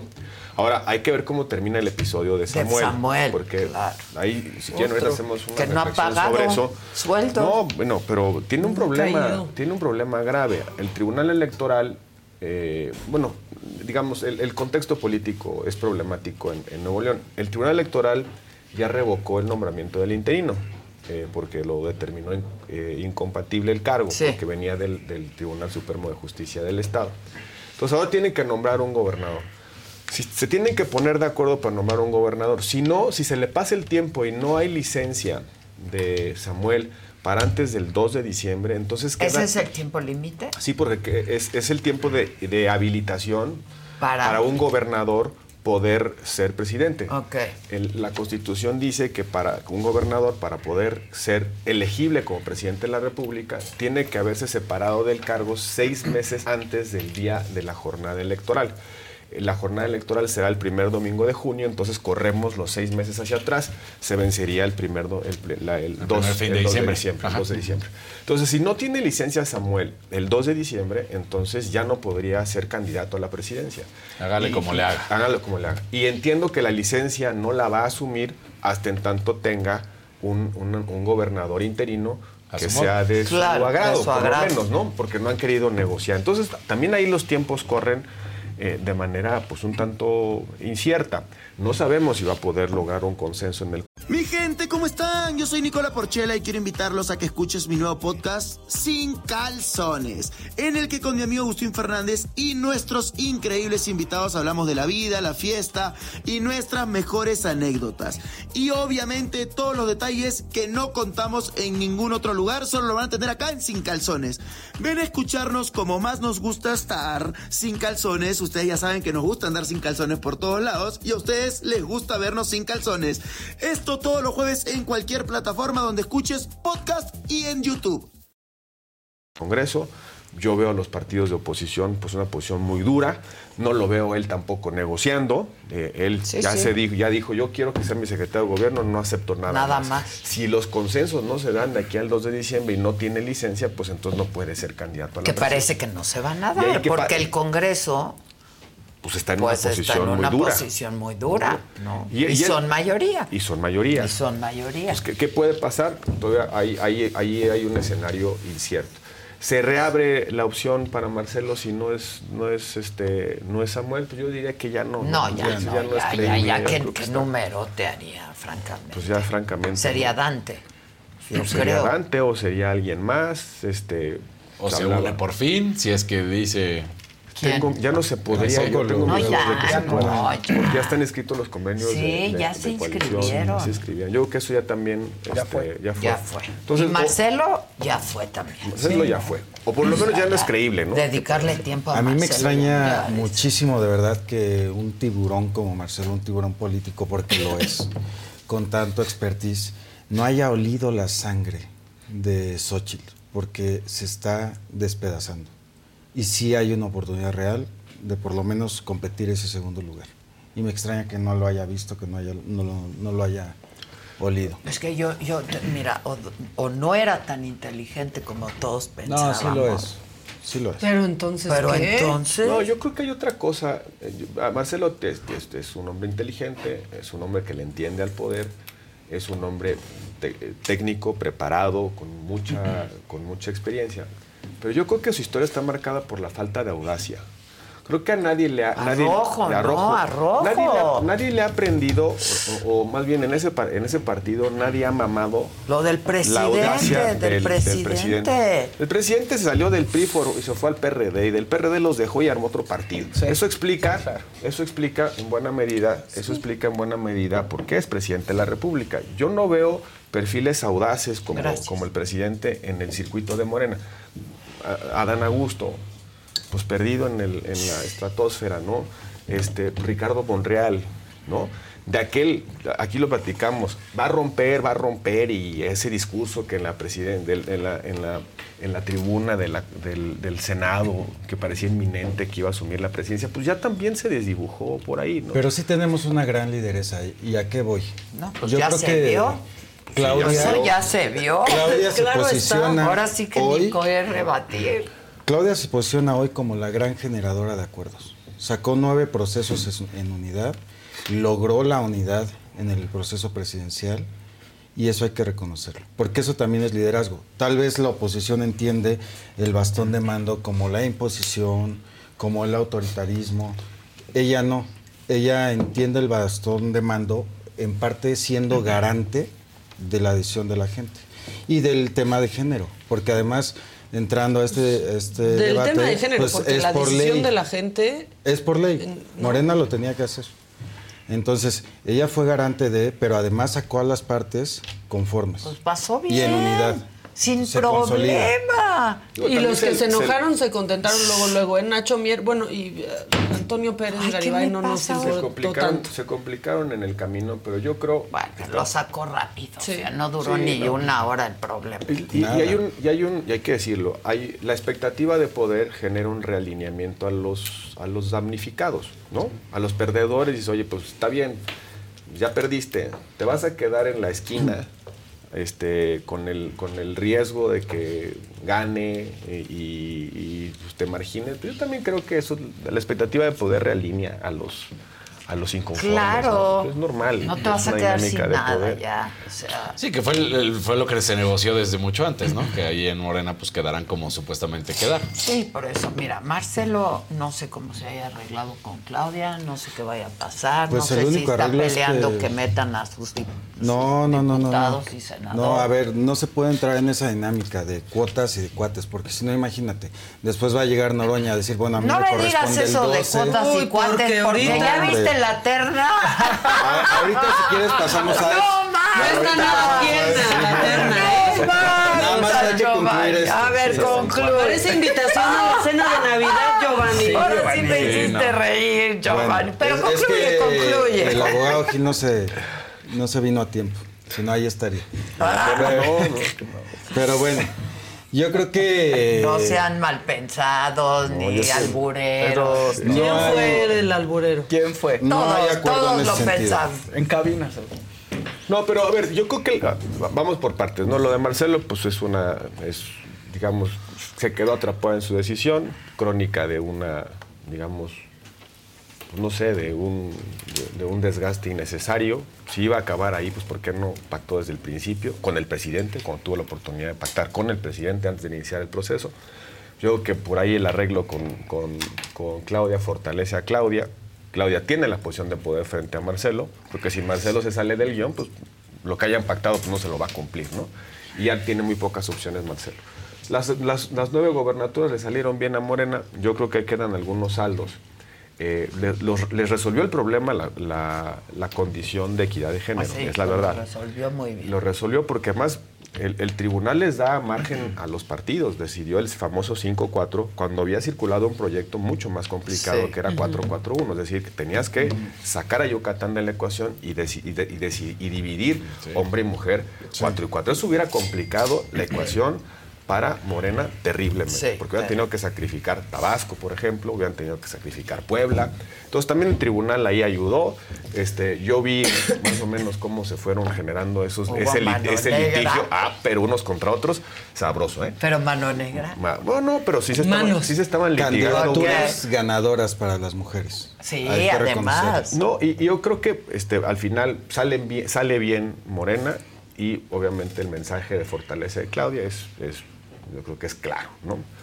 Eh, me, me- me preocupa más este, lo que ya se empieza a ver en Morena, que son las candidaturas de abajo, ¿no?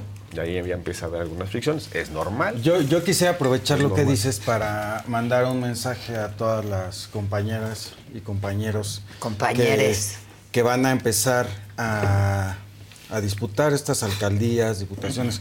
Yo creo que ya nos pusieron el ejemplo, tanto en la presidencia como en las gobernaturas. El mensaje de unidad es importante para el movimiento. Todos tenemos que respetar las encuestas, respetar los procedimientos e ir en unidad. No podemos hacerlo distinto. Y ponerle una veladora a la cuota de género por si no fallan las encuestas o lo, de- lo, lo anterior. Habrá que cumplir la ley, como se ha venido haciendo. Y Morena es una sola fuerza, ya lo dijo la coordinadora. No hay cuotas. O sea, en su tono y eso. No en su tono de arenga. A mí no me gusta Claudia en su tono de arenga, la verdad. No. Es muy- Neta, porque comunica, no mejor en, me- comunica mejor en ese plan. Exacto. A mí me sí encantó el en vivo que hizo. Ese, muy bien ahí cuando dijo aquí no hay segunda, ni tercera, ni cuarta fuerza. No me gusta su tono de arenga. Cuando porque empieza, siento- "Compañeros". Siento que es un poco Andrés, pero mal, ¿no? Ella debería de buscar su Es que propio. hay, hay oradores mira, para, como dicen, hay oradores para audiencias largas. Exacto. Y hay oradores, y hay personas que se comunican bien. Ah, en sí, corto. Además de que, bueno, el presidente es el rey del templete. Además. No hay quien. Además, pero este, y hay otros Sí, que lo hacen bien, pero altísimo. Que lo hacen bien. hay otros que lo hacen bien, les sale mejor. A mí no me gusta Claudia en arenga, la verdad. Pero en corto, no manches, lo hace muy bien, es su tono, es su ritmo, es su... Y mire, la verdad es que frente a la oposición, ni qué decir.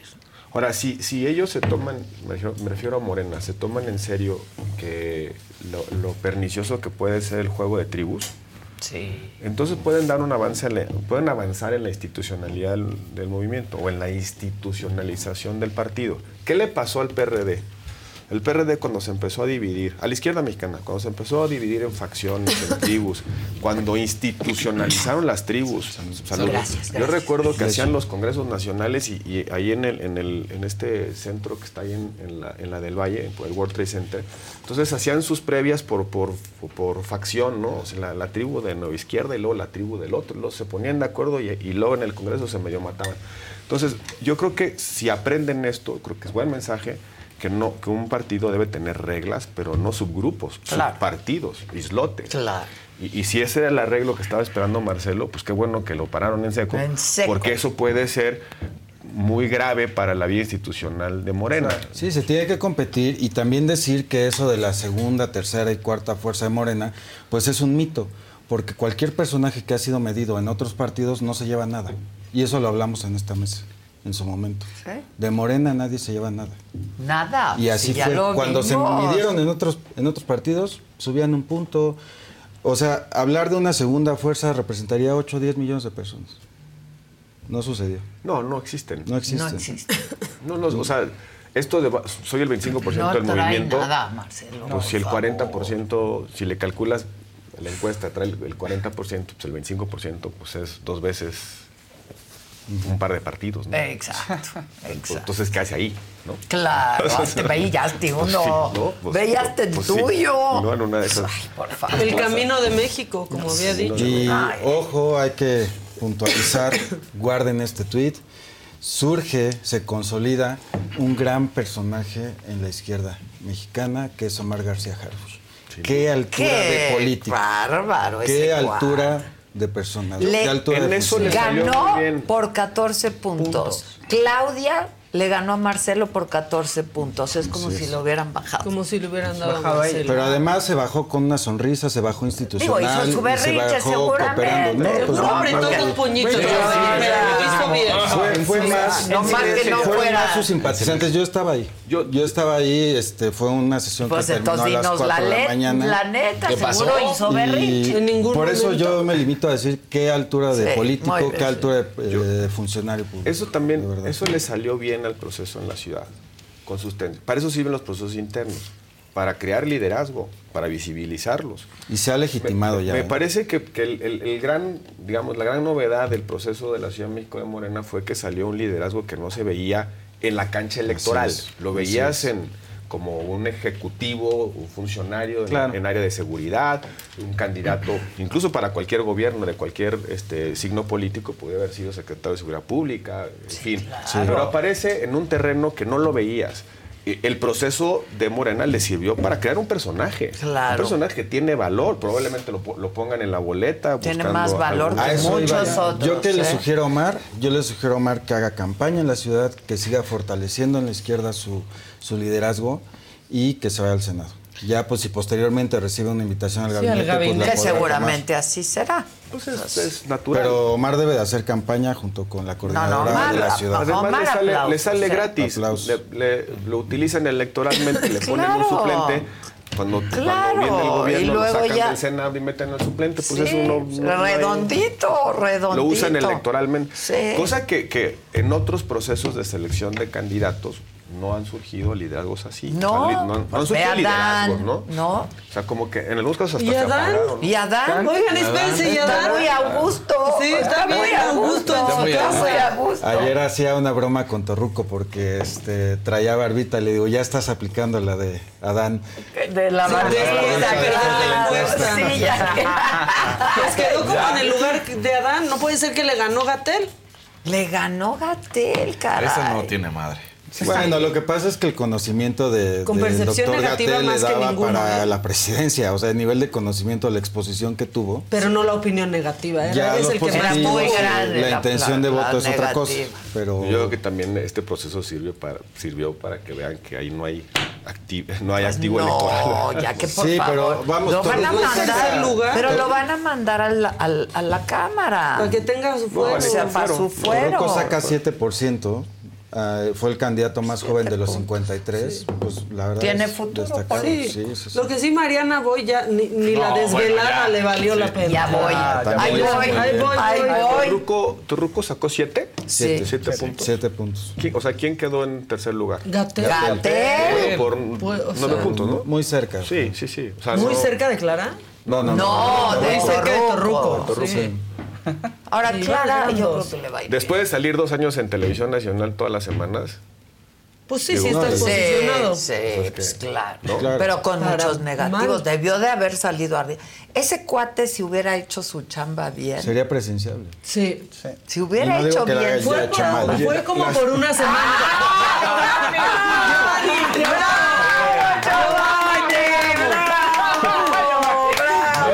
Le- viene de vocero, ya viene Solo a tú, debatir. tú solito. O sea, si no nos dices, hasta te la dejamos pasar. Pues sí. Maca bien hecha, una killer. No, no, no, no. la- las crisis generan liderazgo. Entonces, pues, si Ada- si Ese cuate se hubiera hecho bien Oye, su si te, chamba. te toca gestionar una cosa como la pandemia y lo haces No medianamente manches, si lo bien. haces en una semana ya era portada de revistas, le decían Sí, el claro. Nos una semana el encanto a seguido el guion, hombre. El guion tenía que seguir el guion. Era el nuevo rockstar de la 4T. Sí. Las mujeres lo veían guapo porque pues así están los parámetros en el gabinete. Pero. Sí. Hasta que dijo lo que la- no hay fuerza de contagio, sino la fuerza de moral. del No. presidente. Y que para abrir Lo que ya sirve para lo que sirve para lo que no sirve, no sirve, el pues no sirve. No, la historia Y que la gente que enferma no viaja. su Ese responsabilidad en las cuate 700 no le deberían de dar nada de verdad.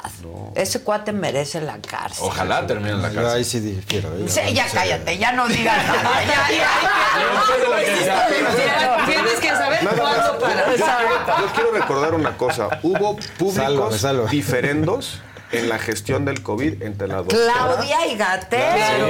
Ya no, ya. Y hasta con por las vacunas. Claro. Entonces, pues, El uso yo no sé. Él no quería vacunas, ¿eh? Él Y no quería Claudia vacunas. Quería hizo muchos corajes con Gatel. Claro. Y hubo Lo- muchas Se descoordinó de la mesa central de gestión Claro. del COVID y le fue, le fue relativamente mejor a la ciudad porque no Sí, le dejaron de hacer. De extraordinario. la entrada, jefa los de gobierno. el manejo de los datos fue sustancialmente diferente. Diferente. Porque, porque se impuso la doctora, o, pues, eh, Claudia Sheinbaum. Entonces yo creo que este, Puedes despotricar en contra de Gatel. Sí. O sea, Sí. la, la primera diferencia sustancial es el uso de cubrebocas, Pues ¿no? no La más manches. Claro. no manches. O sea, porque todos iban a errar ante esa situación. A ver, Claudia primero mandó ivermectina, mandó kits y después corrigió. Sí, corrigió cuando se le dijo. El otro no corrigió. El otro es un idiota, hombre. No, yo sí creo y que- es Pero no es doctor, criminal. ya. es un criminal. y, y, y eso Toma a mí- nota. A mí, me tocó vi- Toma nota. El otro es un idiota. y criminal. Sí, no. Y Acuso de Pero no está, a ver, una candidata de un partido oficial tiene que ir marcando sus distancias con respecto a la gestión de su presidente, su partido. ahí hay una. Ahí hay ahí una. Facilita. Justo ¿eh? es lo que iba a decir. Claudia tendría que empezar por no darle nada. A él, pa- si, si, si, si, su- si lo sufrió, lo padeció. Claro. Eso también yo no, haría, yo no haría nunca nada como El lo que poder hizo se ejerce, Sí, ¿eh? El es- poder se es un ejerce. deslinde naturalito. Naturalito. Que le aplaude todo mundo. Toma está en nota. su convicción. Asesoría gratis. Yo, yo confío plenamente en el criterio de la presidenta Sheinbaum. Toma nota. Así es. Yo creo que ahí tiene que deslindarse de él. Claudia Pues tendría claro. que por Nada con este. Y hagamos Nada. una comisión de investigación Por sobre la gestión del. COVID y ya. Exacto. Porque aparte se manejará no de de las cosas que caían bien de Claudia en la pandemia. ¿eh? Y ahí Sí. se se deslinda del Sí. presidente López Obrador, ahí toma distancia, yo lo mío con estas cosas. Además, siempre se desmarcó de lo que decía Gatel. Es orgánico, naturalito. Naturalito. El presidente que anda en San Francisco ya. Sí. Y- y- y- de hecho hay una, yo no recuerdo, pero hubo una filtración en el New York Times sobre la diferencia de los datos, ¿no? Creo que sí. Que, Creo que sí. que traían unos datos distintos de letalidad del virus en, en la Ciudad de México que los, re- que los que reportaban a nivel nacional. Porque además acuérdate que escondieron mucha información. Mucha inform- va Su con- registro. pero- Su registro, su registro, y claro. con el famoso era una Neumonía neumonía típica. típica. ¿Qué, ¿Qué qué tal? neumonía típica? Ni qué ocho cuartos. tal su acme? Sí, sí, sí. Sí. Ah, que nos marca Acme, cinco su meses. Acme. Su acme. Hazme el favor. Hazme Hazme el favor. chingado favor, Pero voy a bueno, completar. Le vamos a dar una Bueno, no- les cae bien el doctor. Hay que mandarle, No, mandarle. no, el reclusorio. Ah, Ya. bien, qué bien, claro que sí. No, a mí me caen los purititos ovarios. Giovanni, ¿estás en Instagram? No, no, no, estoy viendo datos. mira aquí. ¿Estás comunicándote con quién, Giovanni? Sí, de Giovanni, ¿nos estás grabando? Pues vamos a hablar Claudia. presupuesto. Hay que hablar de los maqui, de la terna. La terna bueno, que- ya, yo nada más cerrando lo de lo de MC, pues ahí todavía falta ahí algo que ver en ese partido, en, en- en MC. Este, creo que los, lo- las circunstancias están dadas para que hagan política eh, los partidos, hagan política los partidos en Nuevo León. No les, no, no, no- es la manera de solucionar este tipo de conflictos. Y bueno, pues pare- parece que toda la boleta no está definida, ¿no? Cada vez se va definiendo más, pero todavía falta Y les mandamos, subimos una foto de la comida. Sí, no sé si la tengo que claro. pagar, pues yo. La repente- tienes que pagar. Sí, yo también. Bueno, pues, inmediatamente que se anunció, lo puse en Twitter. Sí. Sí, de y luego, una luego de comida. unas botellas de Petrus. Sí. No, bueno. luego, luego. Entonces yo Es sí. que ya yo sé sí lo que tomas. Ah, estoy- yo sí soy bien ¿Cómo me dijo No que es que- queja, no es queja. Como ¿El me dijo que había que invitarlas, pues Ah, dije, ah, sí. pues, si va Adela, entonces No, yo tomo un tequilita y normalito. Tú- Pero si quieres hasta las brusco, pero y No, Canelito pero dijo, las apuestas se cumplen. Se- no, no, no. Y respecto Antes a ese tema, pues ya, palabras. aunque aún tenemos presidente y todavía no son las elecciones, pero ya tenemos el primer candidato al 2030 también. ¿Quién es? Omar. No, Marcelo. ¿O se- Marcelo? Se, destapó. Ay, Ah, pero ya, ya, ya, ya, se Yo no me vuelvo. Se destapó. Y se le fue el gas. Sí, ¿sabes qué? Ya no hay que ocuparnos de Marcelo. La verdad Sí, dejó Bueno, mucho. pero es, es el primer candidato Ya de cuates. que manifiesta Ay, ya, sus intenciones. Ay, no, ya si nos adelantaron dos años la Sí transición. quiero ser candidato presidencial. Ya, nos lo viene cantando, ya. Ya estuvo Marcelo. Yo ya no me voy a ocupar de No, yo creo que ya también. Ya fue. Ya fue. Ya fue. Ya fue. pasó de Para moda. decepción de no pongas eh. Yo, mira. Lo sentimos mucho. Se lo ganó a pulso, francamente. Bueno. Bueno, ahora sí terna. hablamos de las ternas. La terna. La terna, ¿qué? No, es una pena lo que hizo el presidente. ya. Yo tengo un- una, un cuestionamiento de forma. Y, y- y creo que vale la pena eh, pensarlo bien. El- la renuncia, Saldívar se la presenta al presidente. Sí. El presidente la acepta, se la manda al Senado. El Senado ayer la aprueba. Entonces, cuando la aprueba, la renuncia es autorizada, ya causa sus efectos. Eso implica que se genera la, au- la ausencia definitiva en el cargo del ministro, porque ya, ya renunció y está avalada la renuncia, ya hay una vacante en la Corte. La ley dice que quien debe notificar la vacante es la Corte. Ah, es la corte. No se da en automático. ¿no? Y la Corte es, la, la- la ausencia definitiva la comunica la presidenta de la Corte al presidente de la República y eso detona el procedimiento de elección del ministro o de la ministra. Entonces, todavía no terminaban la votación de la renuncia y ya estaban llegando las ternas del, eh, del presidente. Unas ternas, pues perdón, con todo respeto, pues muy cuestionables. No, Y no por- no Yo no las- le veo lo cuestionable. no, No, por la ay. cercanía. Digo, eh, está bien que manden cercanos. Pues, No, pues, al pues, contrario, porque lo, lo cercano le quita le quita crédito a las personas. la ninguno- verdad, o sea. Ninguno de los tres tiene experiencia jurisdiccional, trabajo académico acreditado. este, la Corte es uno- un- una, una posición terminal. Es la última etapa de una carrera profesional en lo jurídico.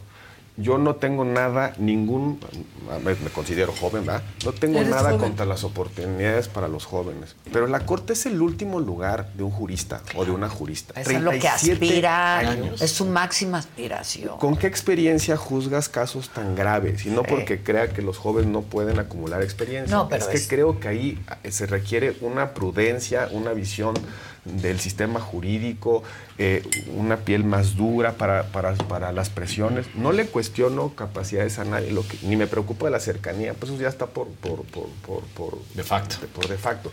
Lo que me preocupa es, es este, el, el- el desprecio a, a- a- a la Corte. Y hay otra cosa, ¿por qué le quita el presidente a el próximo presidente o presidenta? La, la- La la- oportunidad, le toca a la presidenta, a la que Pues, viene, En el 24 le tocaba a quien quede. en, en- en la transición. Incluso no en transición, porque la vacante se genera hasta noviembre. Ahí pudo haber Xochitl o Claudia o, O Samuel Samuel, el o Marcelo. Tenía la oportunidad De nombrar Porque así está diseñado el escalonamiento. Claro. Bueno, pero Ahora, pero se- ¿qué hace legalmente, pero legalmente hablando, entonces, ¿cuál es el, el panorama? Porque si tú dices que es la ministra presidenta quien tenía que notificar, entonces la terna de entrada está desechada o Para, cómo para mí hay un vicio de nulidad, porque la terna, o sea, la vacante la- se la tiene que informar el- la Corte al presidente. presidente. No es un tema de, de- de hecho De que en notorio. automático. No es un hecho notorio. Lo dice la ley expresamente, artículo 8, 9 de la ley orgánica, fracción décima. Pues ahí está, ahí lo puse en Twitter. Entonces, es- ese, ese problema formal, es- a lo mejor el presidente eh, quiere acelerar los tiempos para que se le genere el, el supuesto de, de decisión unilateral. Recuérdense, recuerden que el modelo es, mando una primera terna, si en un mes no se aprueba, Sí, solo si no se vota, ¿no? no se, si no, solo si, no se vota. si no, o se rechaza. porque no, porque ahí podría si proponer una segunda Sí, siempre terna. propone una segunda terna. Pero si no se votara, se, re- se él entiende rechazada, esa terna. se entiende rechazada, tiene que mandar otra otra terna. Son dos Sí, vueltas. son dos vueltas. No, dos solo vueltas. si se rechaza. Si no se vota, él puede elegir sobre esta terna. El presidente, el- el- la terna se manda y si no se aprueba, se entiende rechazada. Si se vota en contra, pues es rechazada. Mm. Si el presidente, si la- el Senado aprueba, pues ya aprobó. Son dos rondas, pero bueno, este, Sí, son dos rondas. La- la- el problema es este. El presidente parece que se quiere comer los tiempos para que le regresen la terna, mande otra. Dicen que esa es la seria. Yo por ahí, ahí vi un tuit de, de uno de los columnistas más cercanos a la 4T, Hernán. de Astilleros, Ah, Astilleros sí. de la jornada. Julio Astillero Julio diciendo, no, no, no, no se confundan, ¿eh? Esta es nada más para, para taparle el ojo al macho. Ahí viene la buena. E incluso juristas, por ejemplo, cercan, con una cercanía pública Al presidente, a, la 4T. a la cua- no, no, a la doctora Chema. Sí, como Chema, Ana Laura Magalón, Sí. Un que, se la- nombramiento que se quedó ahí, impecable, ¿eh? Sí. Impecable. Impecable. Este, Súper cercana. de súper cercana Sí. a Claudia, es cercana a Ernestina Godoy, creo que fue asesora de la... Si hubieran mandado... Y a- brillante. eh, brillante, con trabajo publicado, este, la- constitucionalista. a mí me encanta Ana Laura. Ana Laura es, es Impecable. digamos, es una de las juristas más, digamos, más relevantes Que de es este el nombre país. que se había Pero- Porque le tocaba a Claudia. porque le tocaba a Claudia. Entonces, ¿por qué no mandar un perfil como, e- como ese? Hay una, hay una consejera jurídica que, que creo que también tiene los méritos. Eh, no sé si esté cerca o no de la 4T, pero eh, esta chiapaneca que fue consejera de jurídica, eh, ay, ahorita me acuerdo. Mira, eres el primer analista que escucho que se mete al tema técnico y, y te lo reconozco. Porque en general han golpeado más el, El tema de la afinidad, cercanía. Es que también es. las preferencias políticas. Yo fui de la y que en ese sentido yo tengo un comentario. O sea, la gente votó con 33 millones de votos por un proyecto. En ese supuesto, en ese entendido, el presidente tiene derecho a proponer esta y cualquier otra terna. El presidente tiene derecho a proponer una terna. Sí, Eso no ya lo significa que hizo. no existe el derecho a cuestionar la Por terna. eso. Pero en, Pero en hizo cuanto a la afinidad política entonces. no hay falla, pues ¿qué querían? Hay una falla, yo digo que hay una falla de forma. Sí hay, la una, hay. una, yo creo En que lo hay de la un- forma está un- interesante. Un atropello analizar. político en Es el un sentido del atropello político a quien venga. al quien venga. Y tres, yo sí, yo sí pienso que la cercanía es obscena. O sea, perdónenme. Su consejera jurídica. O sea, Pero, pero, es obsceno. Y además, pues ya, yo, yo ya no me sorprende, pues vean nomás este, algunos nombramientos. Pero me parece el atropellamiento relevante. Ahora, Pero mi pregunta, Gil, ¿se puede crear un vacío? Porque entonces si no contestan y luego el presidente dice, yo ya mandé la primera. Y dice, no, es que no has mandado la primera porque la primera no contó. El plazo ¿Qué? corre. ¿No contó? El plazo Porque no notificó Porque no notificó la, Corte, la. El plazo corre a favor siempre el presidente. En estas dudas, ¿y sabes cuál es el problema? Porque nunca habíamos pensado estas circunstancias. Pero el no hay nadie quien sí. resuelva estos diferentes. O sea, esto no, no, no, no hay un. No, veo, yo no veo una vía. Es a lo que nadie. se refiere el presidente cuando se vuelve juez y parte de la Suprema Corte. Ya hasta me está convenciendo que hay que votarlo. sí. Ya, me ahí vas, Giovanni. Ahí van a mandar puras cosas así, ¡Claro! Oscar, Ahí ¿estás de acuerdo? fichaje, ¿eh? Ahí va. No, de- bueno, ya. Sí, estaba es broma. leyendo una frase que dices, ¿no te pasa que ves a algunas personas y dices, ¿de verdad ese es el esperma que ganó? o sea, no chinguen. Y fue el más hábil y No, rápido. o sea, Yo no, yo no, me- a mí no me preocupa. ese fue el esperma que ganó. A mí no me preocupa que los presidentes manden perfiles ideológicamente cercanos a ellos. Tan es así que Trump logró la captura del Tribunal, de- Sí, del lo Tribunal tiene. Supremo de Estados Sí, Unidos sí, porque sí, se encargó. Yo no, no me preocupa. Te- Ahora, ¿qué me No preocupa? podría ser distinto. Falta pero una cosa es. Lo único que cambió fue que ya no hay simulación. Pero no, Es déjame distinto. decirte, no, no, no. El problema es, no es la ideología, son los, el perfil técnico. No encuentro trabajo publicado de ninguna de las tres. No Sí, encontré además, trabajo además. publicado. No Te tienen. digo, les Sí, quita lo último el que mérito, supimos- pero eso les quita ciertos méritos, eh, la posibilidad de que vayan aprender y se ganen la experiencia, ¿me explico? ¿Cuántos, cuántos eh, jueces magistrados han trabajado 20, 30 años, incluso más de la edad que tiene una de las, de las propuestas, eh, haciendo sentencias? Sí, sí. Bueno, hay muchos servidores públicos. Pero no podemos dar por descontado que no tienen capacidad por eso. El presidente dije ha no. colocado No, muy buenos pero, funcionarios. pero les quita méritos, pero- por eso te digo. No quiere decir que Con no que supimos de Berta. Alcaldes que quería que la credencial de Méritos lector fuera de papel. propios. Bueno, hablando Sí. de, Papel. O sea, hablando de ya Berta. Alcalde, tenemos el ejemplo de Luis Alcalde, Pues que sí, la pero hizo es secretaria del Luisa, Trabajo, pero no un es gran Berta. trabajo Pero es su hermana. Y ahora No, es no de. Gobernación está haciendo un gran papel. Está bien, Bueno, pero ya, de Berta ya. lo que sabemos es eso, lo último. Lo de la, lo de la corte, pues, yo creo que ya es un, ahora sí que es crónica de una muerte anunciada. El nombramiento lo va a poner el presidente. Ojalá. Mi gente, ¿cómo están? Yo soy Nicola Porchela y quiero invitarlos a que escuches mi nuevo podcast Sin Calzones, en el que con mi amigo Agustín Fernández y nuestros increíbles invitados hablamos de la vida, la fiesta y nuestras mejores anécdotas. Y obviamente todos los detalles que no contamos en ningún otro lugar, solo lo van a tener acá en Sin Calzones. Ven a escucharnos como más nos gusta estar sin calzones. Ustedes ya saben que nos gusta andar sin calzones por todos lados y a ustedes les gusta vernos sin calzones. Esto todos los jueves en cualquier plataforma donde escuches podcast y en YouTube. Ojalá que estos Que sea la que hace Que Julio Astillero. se cumplan, que esta sea solamente para, para como round de sombra, que mande una segunda terna un poquito más, más mejor. Más- Es más robusta. Ya que designe, ya que designe a quien, a quien.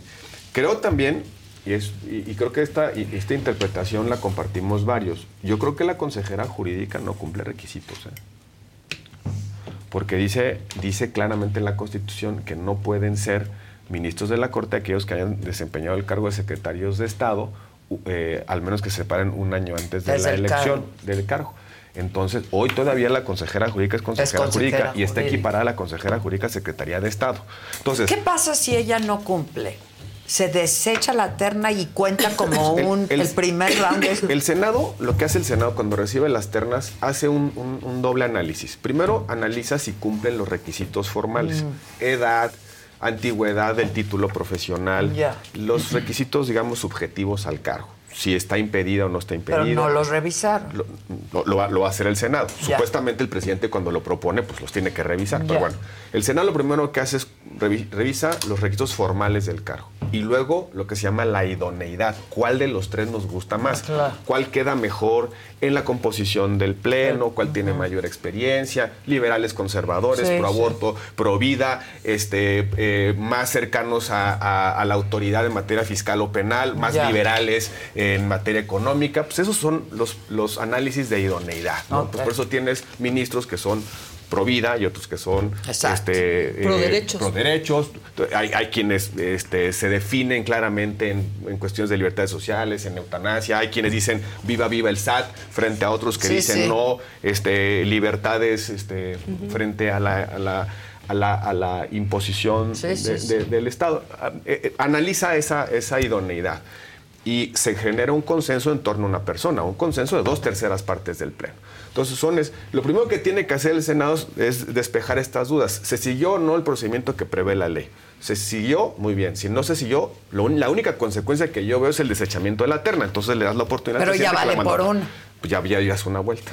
Ya es una vuelta. Sí, pues sí hay que votarlos. Sí, ya me cae. Me Ya, los cae. votamos y ya. Me cae. ya. Pero, güey. De que decida el presidente a votarlos nosotros. Pero de todos modos, ¿a quién votas? Bueno, ojalá venga, ojalá venga una terna más robusta, ¿no? La verdad. Este, yo creo que tenía muchas posibilidades de encontrar un perfil que le diera tranquilidad, si es lo que estaba buscando. Lo que siempre hablamos, vamos a ver el resultado final. Vamos a ver Ah, cómo termina y sobre eso terna. Cerrar cada programa con eso, Giovanni. Pues. No, pero es que Ah, bueno, había Bueno, otro tema que yo traía por ahí. ¿Tú qué? es, es que es impresionante que, que la oposición no sea tema. No hay nada del otro No, lado. no hay nada. Nada. Bueno, le le dieron el bastón de mando. Se a está Y le cortaron el cable del Sí. prompter. ¿eh? La- la- en eso yo sí vamos. quiero hacer ahí una reflexión sobre lo que está pasando en la Ciudad de México con la oposición. Ah, también, ¿eh? Se están enredando medio a lo tonto. Este, yo creo que había un acuerdo. Ese acuerdo implicaba que el PAN postulara candidato. El PAN se unificó alrededor de Santiago Tahuada. Pero pues algo está pasando que se están eh, animando o los están induciendo de algún lugar a que haya un proceso ahí que puede acabar con alguna... Rubalcaba no se va a bajar, ¿eh? Pues No, parece no, que no. Rubalcaba no se va a bajar. Acaban de mandar un, un mensaje pidiéndole a los partidos que no haya imposición. Pues si, si Rubalcaba no se baja, yo tampoco siento que el PAN se vaya a bajar. No. Entonces yo ahí, No va a haber alianza. ahí no va a haber No, vamos, no se va a bajar sin un proceso. Pues, sí, un proceso democrático que pues no les gusta. Ahí podemos ver una primer gran diferencia. Pero hoy yo veo más viable que nunca el plan C. Del otro lado no hay nada. ¿El plan C cuál es? Es eh, ganar con una mayor cantidad de votos eh, el Todo. Congreso, Yo todas creo que en, en la ciudad, con todo respeto, Todo. hay tiro. Este, tan es así que un candidato con un perfil más cercano a la clase media le sacó 14 puntos a, Cla- a- a Claudia. O sea, con Clara. Taboada. Eh, y que ese candidato seguramente estará haciendo campaña junto a. la Parecería que le- coordinadora, la gente junto le la candidata parecería la que la gente está buscando un perfil más, más De moderado, más eh, clase mediero, más de menos eh, Radical. menos Menos rijoso. menos 4T, pues por eso voltearon a ver a Omar. Bueno, Entonces, pues la ciudad está dividida también. Porque sí. ¿no? Es que la ciudad, tiene otra lógica electoral, la neta. y cada vez es más evidente esa lógica electoral. Pero bueno, por alguna razón voltearon a ver a Omar Sí, y le sacó claro. 14 puntos. A lo mejor el hecho de que Omar haga campaña al lado de Clara va a convencer a los electores que están Que buscando un perfil como Omar, que Clara representa eso, o mejor optan por, Por la otra, por la versión otra. original, ¿no? Que es pues alguien que se parezca un poco A- a Omar. a un perfil de electores. Yo siento que la ciudad está cansada un poco en términos de servicios públicos, en términos de seguridad, en términos Sí. de un modelo que ya mostró que no es un modelo eh, sustentable de- en términos de desarrollo. La ciudad cada vez es más difícil de habitar. Eh, entonces yo creo que el- ahí puede haber alguna sorpresa en la ciudad. Lo que me preocupa es ten- que teniendo tan buenas condiciones electorales es- se esté enredando la oposición en un, en un método que yo ni, ni siquiera sé de qué se trata. Va a ser por encuestas, no va a No ser... se ya sabe todo el mundo se inscribió, pero no sé cómo se va a resolver ese método. ¿eh? Claro. Pero Está difícil. Pues va a ser por encuestas, dijeron. ¿Por qué no hizo? ¿Por qué no? Pues siguiendo lo de Xochitl, pues ya tenemos consenso que sea Xochitl y ya, ya hay que sea Santiago Taboada. Y ya. Y, y ya. No creo que el PRI la pase. Pero pues el PRI ya, ya cobró. Rubalcaba parece que no. No se va a bajar. Pero el PRI ¿no? ya cobró, el PRI Ya cobró PRD, con el Estado de PRI, México y cobró con Coahuila y habían quedado en que llevaba mano el PAN. Según ellos no habían quedado en nada, Pues, pero ah, está más que pues, claritito, ¿no? Y además, ahora sí que el, el PAN tiene cuatro veces más votación que el PRI en la ciudad. Como, ¿por qué reclamas que te toca a ti postular? No, yo creo Pues que lo que que Rubalcaba reclama es que haya un proceso democrático, nada más. ¿no? Pues sí. Eso es todo. Pues sí. Y no está mal. que lo hagan. Bueno, pues ahí, ya- ahí hay que poner una, una alerta amarilla en la Ciudad de México, este, porque yo sí creo que en esta ciudad había condiciones electorales muy propicias para una alternancia. Este, no sé si es un tema de negociación y que hay que acomodar a Rubalcaba. Pues que ya lo hagan. acomoden, ¿no? O Pues sea, que ya lo hagan. Estando el, Senado. el piso tan parejo, ¿para qué tanto brinco? no? Exacto, exacto. Y de los demás, eh, también otro comentario sobre la algo, oposición. pero se me olvidó. Hambre de sed, ¿no traes? También, otro, también le hablan al PRI, pues le está Pues recordando a su prócer, no se nos Pero que, se los recuerden bien, Le con están diciendo, respeto, ¿se o sea, acuerdan de lo que pasó? Por cierto, fue en el mismo lugar. Este, Ah, sí. claro. Una frase política Sí, que, que la le dio la traemos vuelta al- todos Sí, siempre claro, pues, presente, la usó. fresca, de las más importantes de la historia. No se necesita repetir, es la misma Pues audiencia, claro. el mismo lugar. Pero no lo dijo bien. Años. No, no la conoce. 30 años después, porque aparte 94, 2024. Hambre y Sí. sed de justicia. No, hambre verdad, de sed. eh, eh, decirlo así es no, y decirlo dos veces de así sed. es no entender Es que lo que estás todavía hablando. no se le no fue se el. Es que no entendía lo que iba hablando porque no trae Se lo discurso. Diablito de Porque Derbez. no trae proyecto, cable. porque no trae esencia. chavo. Yo lo único que Córtale, sí quiero decir, ¿Por qué no cambian a de mis candidato? amigos, a todos, con todo Vas respeto, tú ya, mira, le están haciendo lo mismo que le hicieron a Peña Nieto, a Xochitl. Como le dijeron, ya no improvises para que no te equivoques, entonces ya no salgas del guion. Entonces la veo así rígida y ya. Entonces la espontaneidad que tenía Xochitl se la están acabando. No sé qué asesores, pero otra vez lo mismo. ¿Te acuerdas que lo pasó con? Que Cuando pasó lo después de lo de la, de los libros, los libros. Ya no, ya no improvisaba nada, ya nada, Nada, nada, nada. Pero bueno. Peña Nieto como producto, como candidato, era un candidatazo. Xochitl Era es un una buena candidata. Esto no También no, Xochitl. es buena Xochitl era una buena frescura, candidata. pero, un- la un respetuoso llamado a los asesores de Xochitl. ¿Quiénes son? No ¿Quiénes son? la rigidicen. Déjenle. Ya le, Si la caga, la caga. pues Igual es la está mejor. cagando. Fox, ¿qué hacía? Nada más que La acartonada. cagaba cada rato. Y luego aprovechaba, Y fue presidente. apro- aprovechaba Claro. esas coyunturas. Con todo y lavadoras de dos patas. Pero estaba Paco Ortiz. Pero, pero, o sea, ya ahora ya me imagino que le, le- le- le están, no improvises. Y entonces, es lo que le pasa a un candidato sobre asesorado. Asesorado. claro. Fue una pesadilla lo del prompter para ella, ¿eh? O de sea, diferente tamaño, Roberto. O sea, y mira que. Pero Peña Nieto, Fox son distintos. Yo creo que lo de Xochitl fue una decisión apresurada. Lo de Peña Nieto lo traigo a colación y porque sí se hubo un cambio de su estrategia después, después de, de lo de la de Feria Libro. libros. Un cambio está pasando Pero era un gran que leyó el libro Peña que no se acordaba cómo se llamaba. Y, y la Biblia. Y la Biblia. Y la Biblia. Pues es que un guiño a la derecha, ¿no? Claro. Estando en Jalisco. pues, Uno y uno, nadie claro, la leyó Biblia. así. Yo sí, eh, teniendo tantas La opciones. de pero bueno, dura. pero lo- a lo que voy es, a, a Peña Nieto le pasó cuando hubo esos hierros, ¿no? Y los sobreasesoraron. Y batallaron un chorro y ya empezaron los sustos en la campaña. Estoy viendo en la campaña de Sochi algo muy parecido.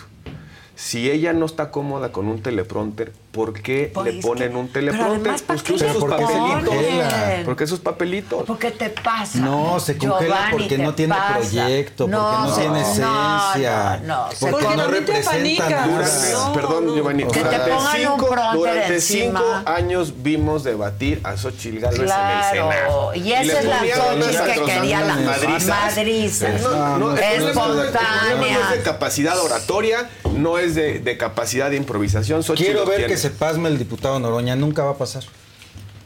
No, pero también entonces se Quiero ver suelta que con se una verborrea. Nunca va a pasar. O que se parme Marcelo, ya no digas la coordinadora. Se pasmó, Claudia Marcelo se pasmó como un no mes. se van a... Nunca va a pasar porque representan algo. Lleva como tres sexenios pasmado. ¿no? Sí, sí, está pasmado. A Otro, otro tipo de pasmo. me Pero refiero. bueno, yo, yo veo eso y ojalá corrijan. Lo mejor de Xochitl es su frescura. Que le dejen. Nada más que no baile su- los viejitos, sí, ya también. A este ritmo, Samuel va al segundo lugar. Ahí sí tampoco creo. Yo no sé si Samuel le van a, a poder entrarle. Yo creo que. Pero que ya pagué la quincena, Sí, que que, no sea así. no, Le va a ir a hacer- Ay, y Samuel no se atreve ya ni a criticar a este gobierno, ¿eh? Le preguntaron. Claro que sí. Claro que Claro no. que Arrancó no, la claro que hay áreas de Sí, oportunidad. Claro que no, Áreas de oportunidad. Pues hay que entenderle para quién está Híjole. jugando. Claro. Movimiento Como, en- Ciudadano. como en el Estado de. México, cuando quitaron a su candidato. Igual. Samuel ya trabajó con el presidente, ya recibió Sí se ve. toda esa sinergia, ya conoce el proyecto de nación. Pues es difícil criticar así. Cuando ya eres parte de. Ya lo tocó Dios Padre. entonces. Exacto. Urgido, Exacto. urgido, no urgido. Bueno, también no sabemos. Pero bueno, Dios es- hay uno. Pues vaya. O sea, te traía un tema que te- me tenía muy interesada. Lo, pero de, bueno. lo de Estados Unidos del presidente yo creo que es importante. Sí, ¿no? pero ya se acabó el programa. Sí. Pero le va a salir va. bien, yo creo. Yo creo. Joe, Joe Biden, ¿qué? Oye, no, pero Con suerte va a estar despierto no en sé la si fue, reunión. No sé si fue Biden, pero los, los resultados del encuentro con el con- ¿China? Con, China. Fueron históricos, ¿va? Muy. Aunque después le dijo Muy. dictador.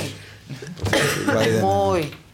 Ya ves cómo Pues luego sí, se le sale a los presidentes. Pero ya. está bueno ese acuerdo, ¿eh? Solo decirle a todos los paisanos que en Texas se aprobó más fondos para el muro fronterizo y se crea un delito por ingresar sin documentos. Sí, ya. Ya. El Será tema de problema de agenda. los migrantes es muy serio aquí también. Y ya salió el boletín de la Cancillería este, re- rechazando esa, esa política, ¿no? Repudiamos. El presidente lleva un documento muy interesante firmado por todos los países expulsores de migrantes. Qué bueno, qué bueno que va. Qué Sí. bueno que va. Sí. Sí. Y yo creo que le va a ir bien. Le va a ir bien. el Solo una cosa sabe que no hablar, hemos- le va bien. Y es nota, nunca sale. Entonces cuando sale, nota. Vemos qué pasa en las semanas y Acapulco sigue igual. Ojalá aquí Giovanni nos ayude a convencerlos de que manden un, un delegado federal que se encargue de la reconstrucción porque está Marcelo, complicado. pues. Que vaya Marcelo. Que vaya Marcelo. Dicen que ya se acabó, ¿no? No lo quieres mandar. Ah, ahora sí. Marcelo. Mira, ya mándenme a mí. Soy buena Solo ejecutando. Solo un favor, y- no vayan a mandar a Gateles. No, no. Bueno, no, si no lo mandaron ni cuando su oficina estaba ahí. Ah, claro. No sé qué lo van a mandar ahorita. Sí. Bueno, muchachos, bye. Gracias, gracias a todos, todos, gracias, gracias. a ustedes, gracias. ¿Cómo viste lo? Fiesta Americana Travel Tea presentó.